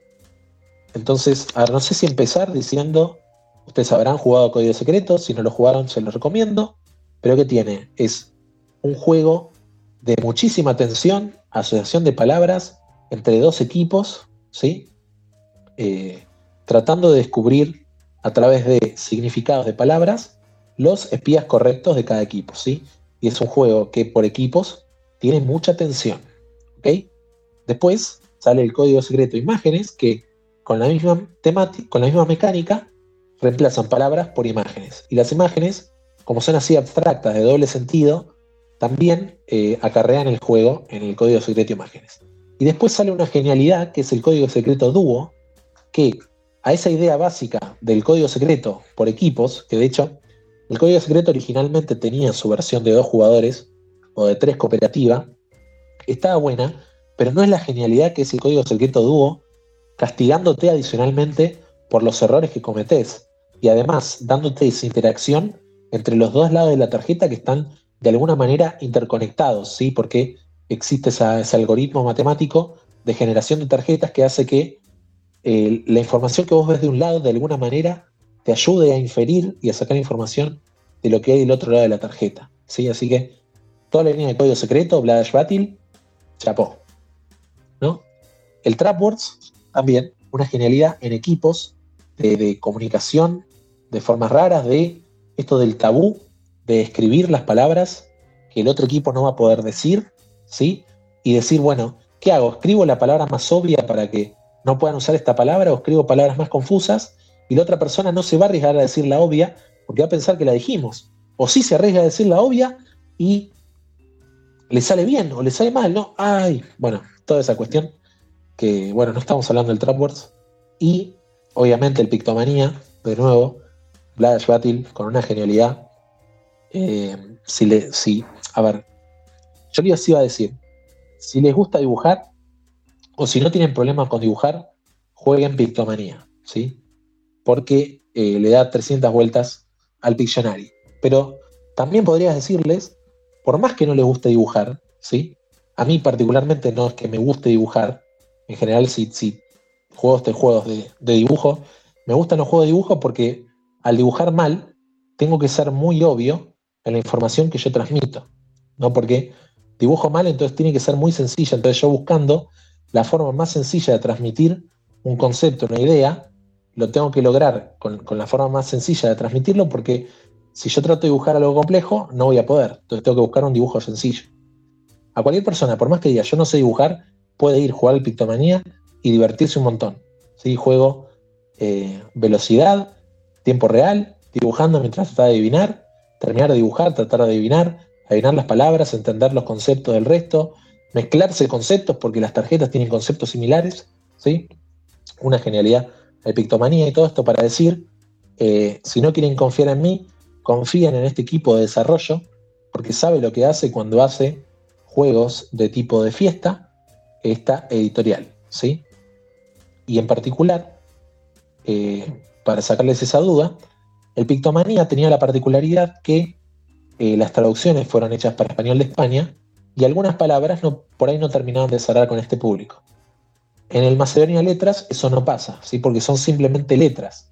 Entonces vos tenés eh, en consideración la frecuencia de letras del español, pero el español de España, español en Argentina, español en Colombia, es todo lo mismo.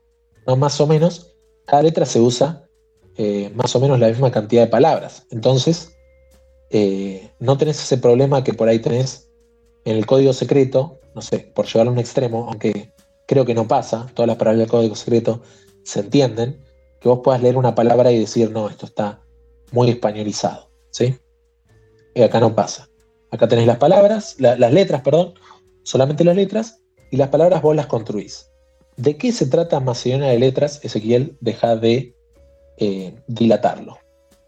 Bueno, el Macedonia de Letras al principio del juego lo que se hace es mezclar el mazo, darle una cantidad de letras a cada jugador y lo que hace es construir una palabra de determinada longitud. ¿sí? En principio se recomienda 4 si quiere un juego fácil o 5 el juego normalmente.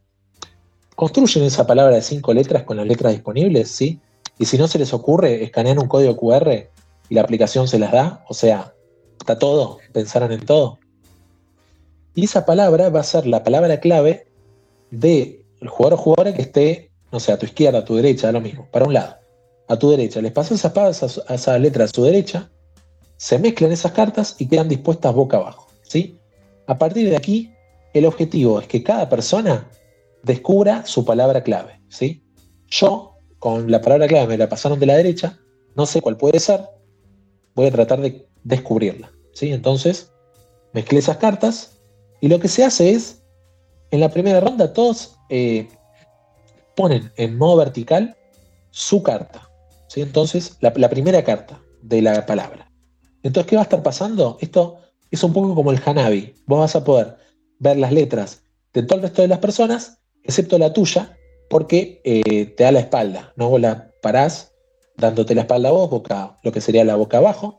Entonces vos estás viendo el dorso de la carta y el anverso de la carta lo ve el resto de las personas. ¿sí? Entonces vos puedes ver un montón de cartas del resto de las personas y dependiendo de la cantidad de jugadores, a veces hay cartas boca arriba que no le pertenecen a nadie, ¿sí?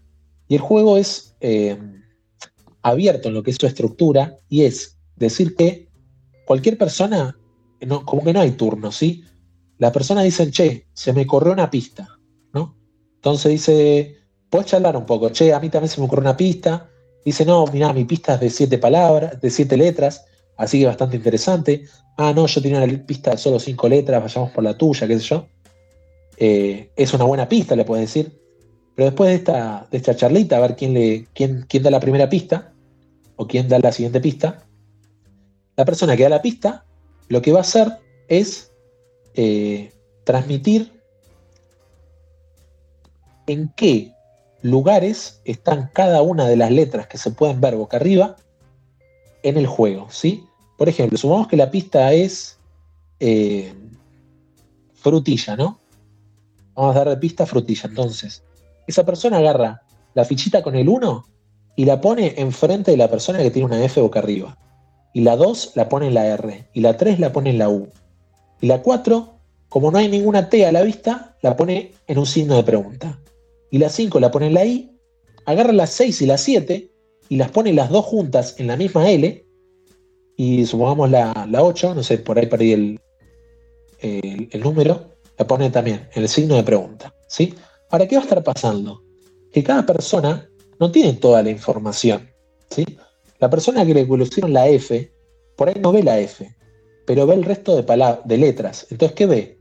Ve que esa palabra empieza con una letra que no sabe, sigue con la R, con la U, después tiene una letra que no sabe cuál es, sigue con la I, dos veces la L y otra, otra letra que no es. Entonces empieza a pensar en su mente, ¿qué palabras existen que cumplen con estas características? ¿sí? Y si fuera este el ejemplo, me podría decir que esto debe ser una pista re buena. Porque ¿cuántas palabras cumplen con esas características? Seguramente solamente frutilla.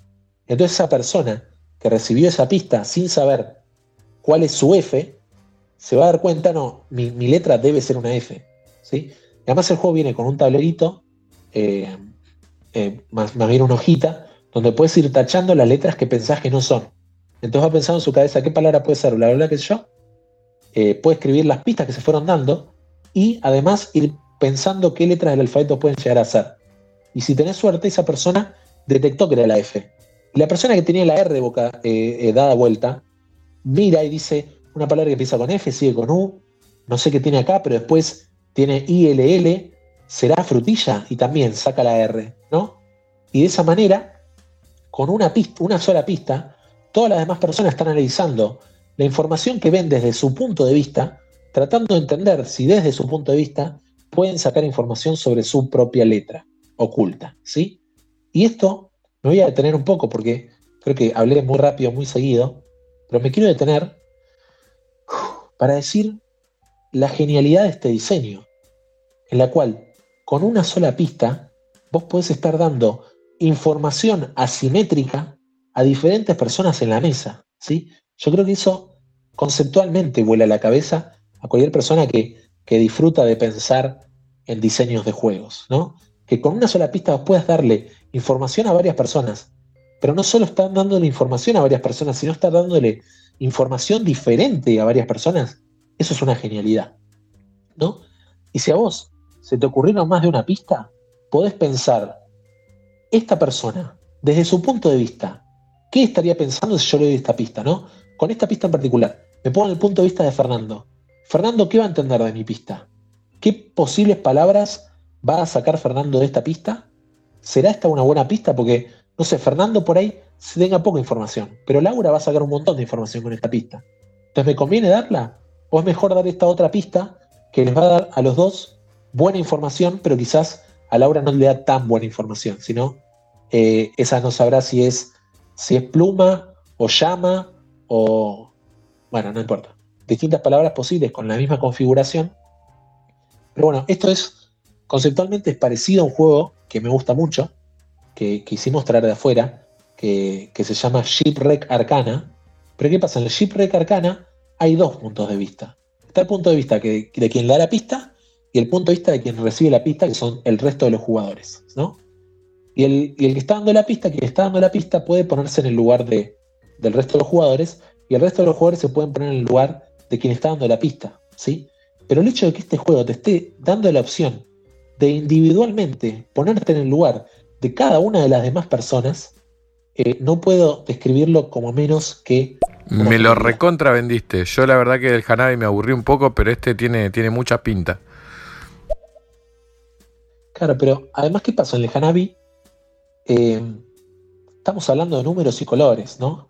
Esto es manipulación del vocabulario, ¿sí? Ver las letras que hay boca arriba y es casi un Scrabble de pensar primero con esas letras qué palabras existen, ¿no? Además que poder usar comodines, ya que no es necesario que tener todas las letras, pero mientras más letras de las que vos ves boca arriba utilices, seguramente más información le estés dando a la gente, ¿no? El resto del juego, a ver, mecánicamente, el juego es bastante complicado, porque cada ronda que va pasando tenés que hacer eh, un poco de... Eh, me sale upkeep en, inglés, pero tenés que ir, marcar que diste una pista, si usaste las cartas en el centro, reemplazarlas o no. Hay beneficio de reemplazar cartas, beneficio de usar muchas cartas, beneficio de usar la mayor cantidad de cartas posibles, ¿sí? Eh, el juego necesariamente tiene que ser jugado por gente jugona, ¿sí? A ver, el código secreto, mal que mal, vos eh, explicándolo, por más que no juegues, yo creo que es bastante probable que la gente lo entienda, ¿sí? Lo pueden jugar adultos, lo pueden jugar niños. ¿sí? En este caso me parece que, por lo menos la persona que sabe jugar el juego, necesariamente debe guiar la partida, ¿sí? porque las acciones que hay que ir haciendo son un poco esotéricas, ¿no? No es tan sencillo entender el flujo del juego. Pero creo que eso es poco importante respecto a la calidad que ofrece el juego, ¿sí? las posibilidades de las pistas que puede llegar a dar. ¿sí? El juego después tiene cierta, eh, ¿cómo se dice? comunicación limitada, ¿sí? Con lo cual a mí, juegos de palabras, juegos cooperativos, juegos de comunicación limitada, compro, compro, compro. ¿no? En el sentido figurativo de la palabra compra. Eh, porque no necesariamente ir y comprarlo, pero sí jugarlo, ¿no? Es un juego de 2 a 6 jugadores, acomoda muy buena cantidad de gente. Si estuviera abierto Geekout o si yo pudiera organizar las sesiones de juegos en noche de juego de mesa, es un juego que me encantaría ir a llevar porque apela al cooperativismo, apela a esa restricción de comunicaciones que a mí tanto me gusta y a esta manipulación del lenguaje, así como el código secreto lo hace, o el Pictomanía. Eh, me encantan esas características en los juegos. El Wavelength, ojalá pudiera jugar el Wavelength, ¿no? Eh, estoy en mi casa sin poder jugar tantos juegos parties, eh, ojalá pudiera jugar más, sí, se está notando un poco esa sequía. Bueno, pero como les decía, no sé qué me quedé. Ah, sí, comunicación limitada, vos decís, che, tengo una pista, me parece que es buena, y, como la cantidad de pistas que se pueden dar durante el juego es limitada, es importante todas las rondas tratar de dar la mejor pista, ¿no? ¿Y quién va a dar la pista? ¿La doy yo? ¿La da Fer? ¿La da Laura? Y podemos discutir, pero no podemos decir cuál es nuestra pista.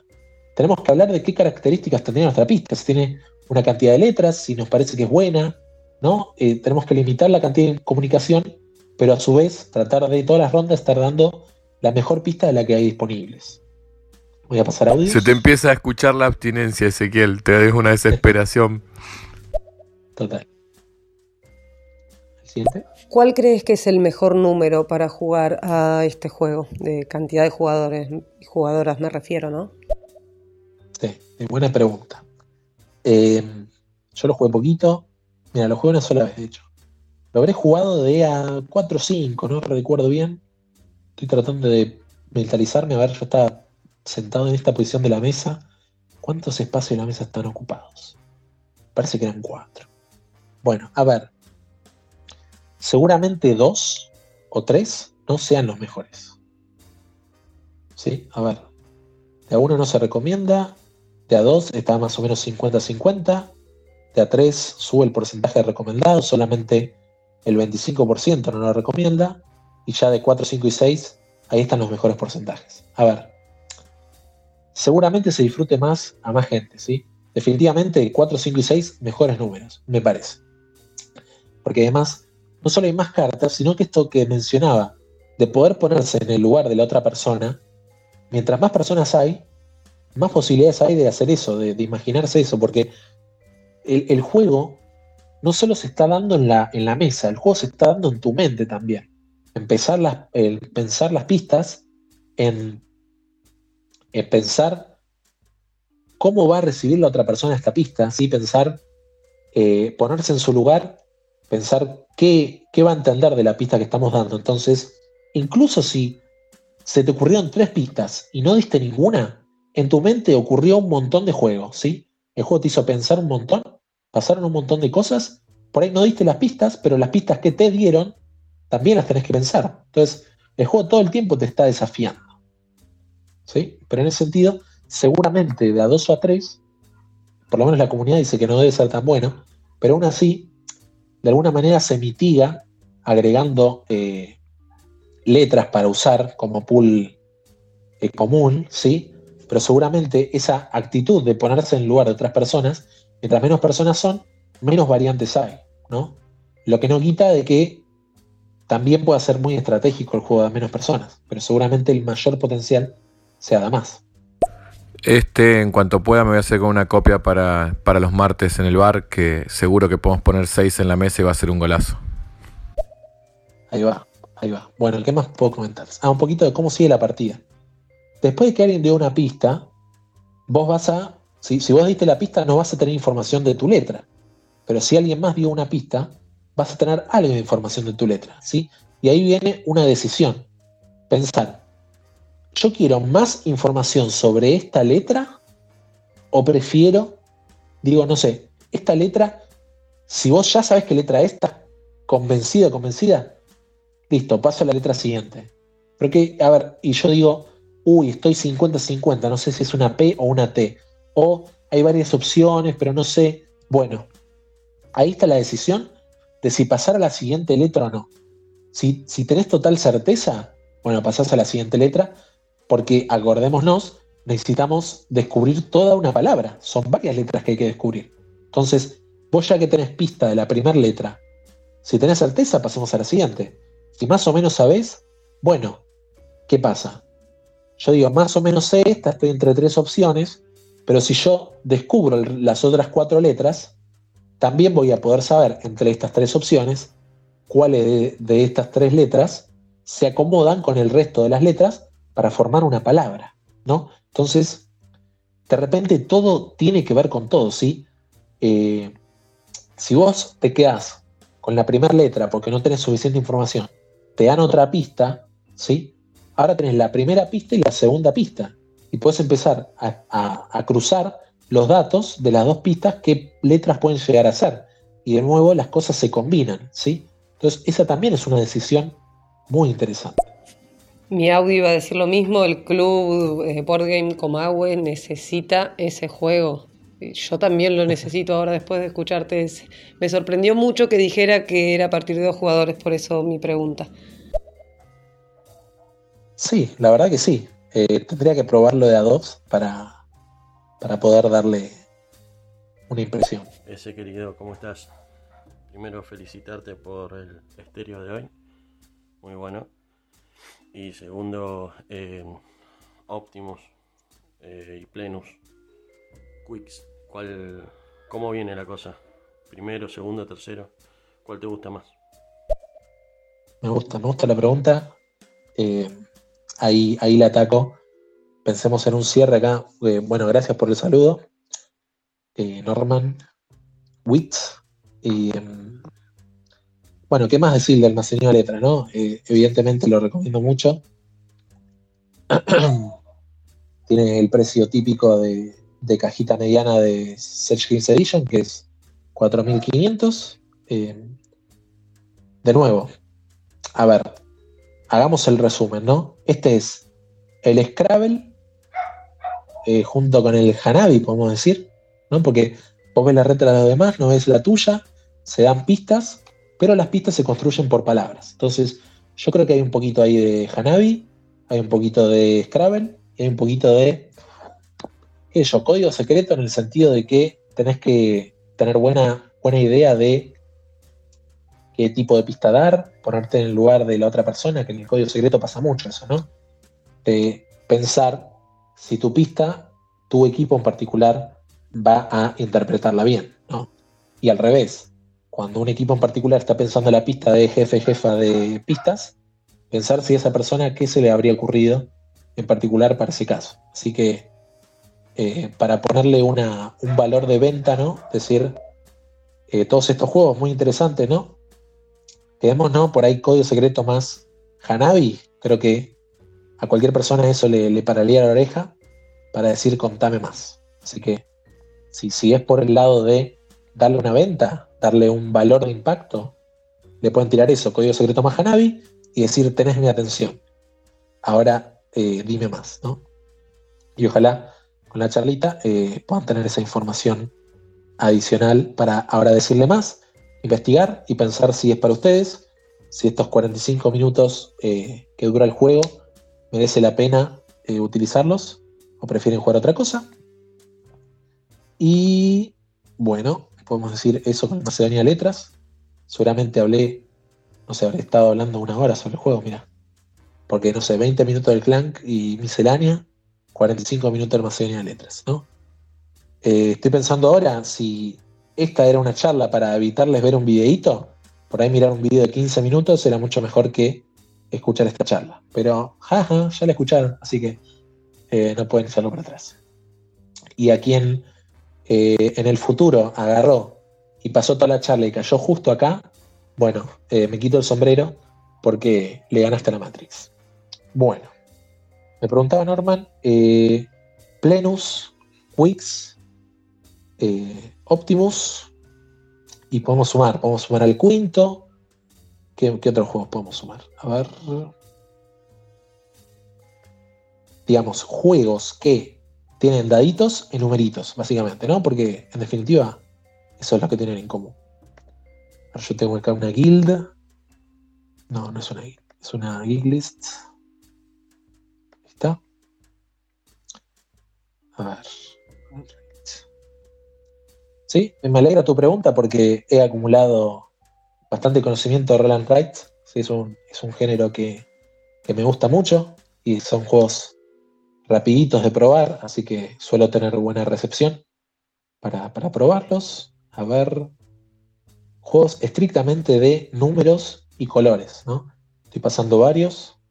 Acá agrego el Nap Daneven, el Quinto, el Quix.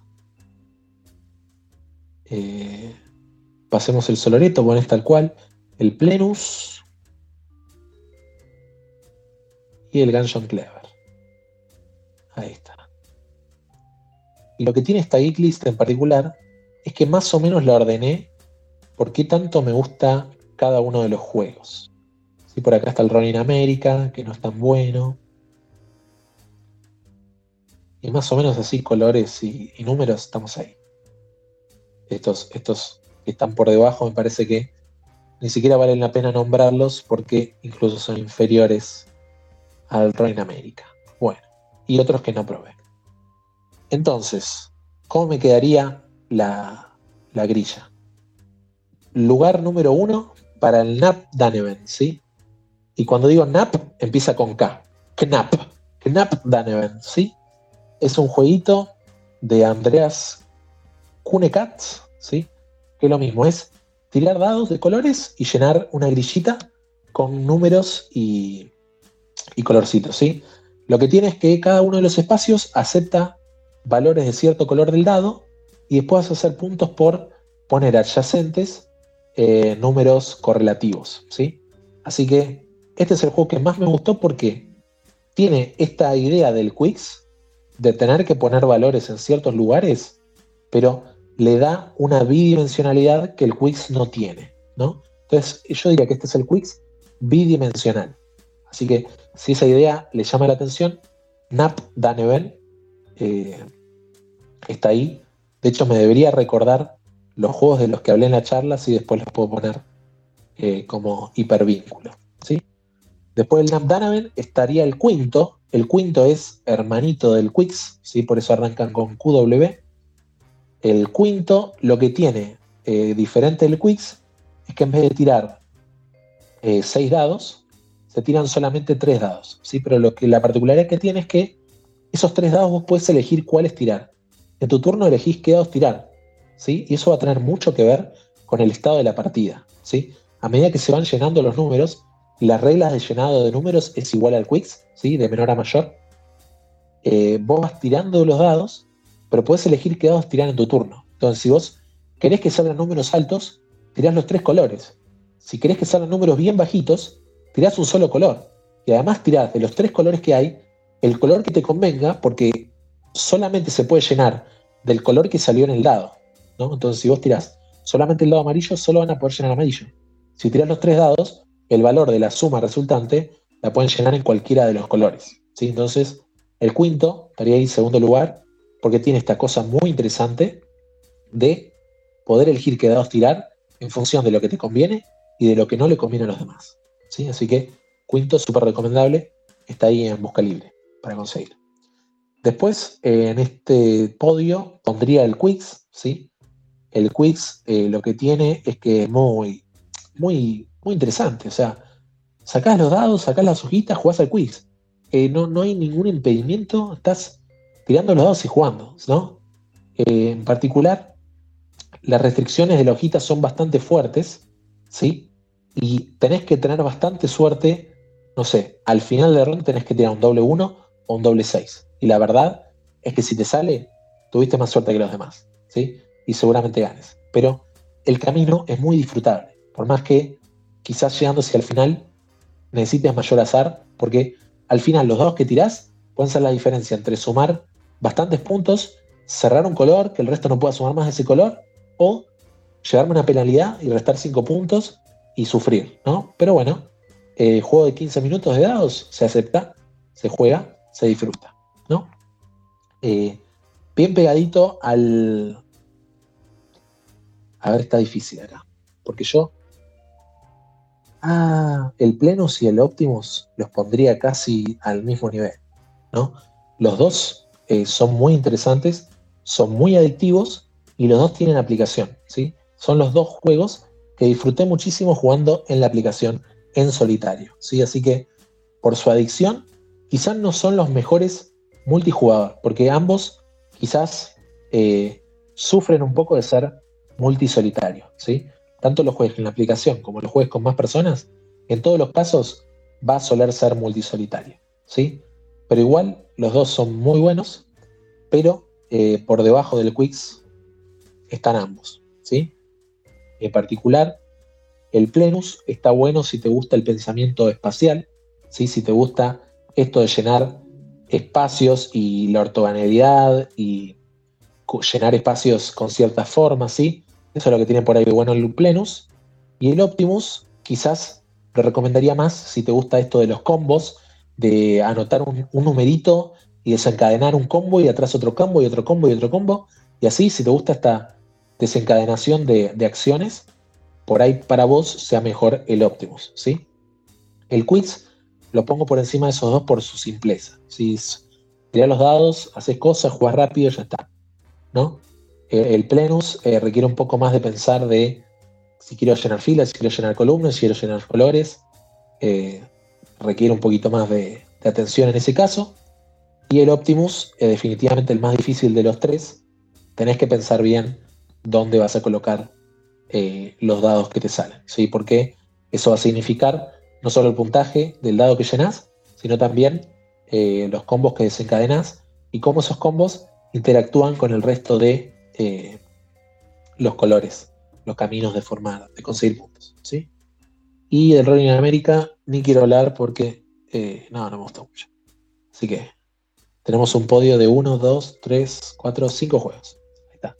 Nap quinto, Quicks y compartir el cuarto puesto entre Plenus y Optimus. Dependiendo ahí de, de tu gusto. Pero obviamente hay gente que el Quicks le puede parecer muy sencillo y seguramente ahí para esa persona el quiz esté en última posición.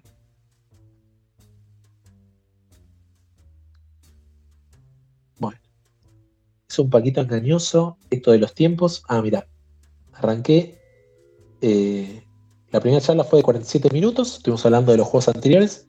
Y en esta charla que hablamos del Clank, del Optimus y del y del Macedonia Letras, estuvimos una hora y 15 minutos. ¿sí? En total, dos horas ya. Así que podemos ir cerrando. Aprovechen de eh, mandar lo que quieran mandar ahora antes de que termine la charlita. Y naturalmente, eh, gracias por estar ahí escuchando. Espero que les sirva para eh, hablar de estos juegos que llegaron. Y, y bueno, voy a ver si le puedo dar continuidad a la serie de lanzamientos, podemos llamarle, ¿no? Lanzamientos de BIR, lanzamientos otra editorial o lo que sea, y hablar de, esos juegos que por ahí los tengo vistos. Y, antes de saltar al hype, escuchar un poquito de qué se tratan para saber cuál copa y seguir investigando los juegos y con suerte jugarlos. Tenemos un mensajito de Fer. Ahí va.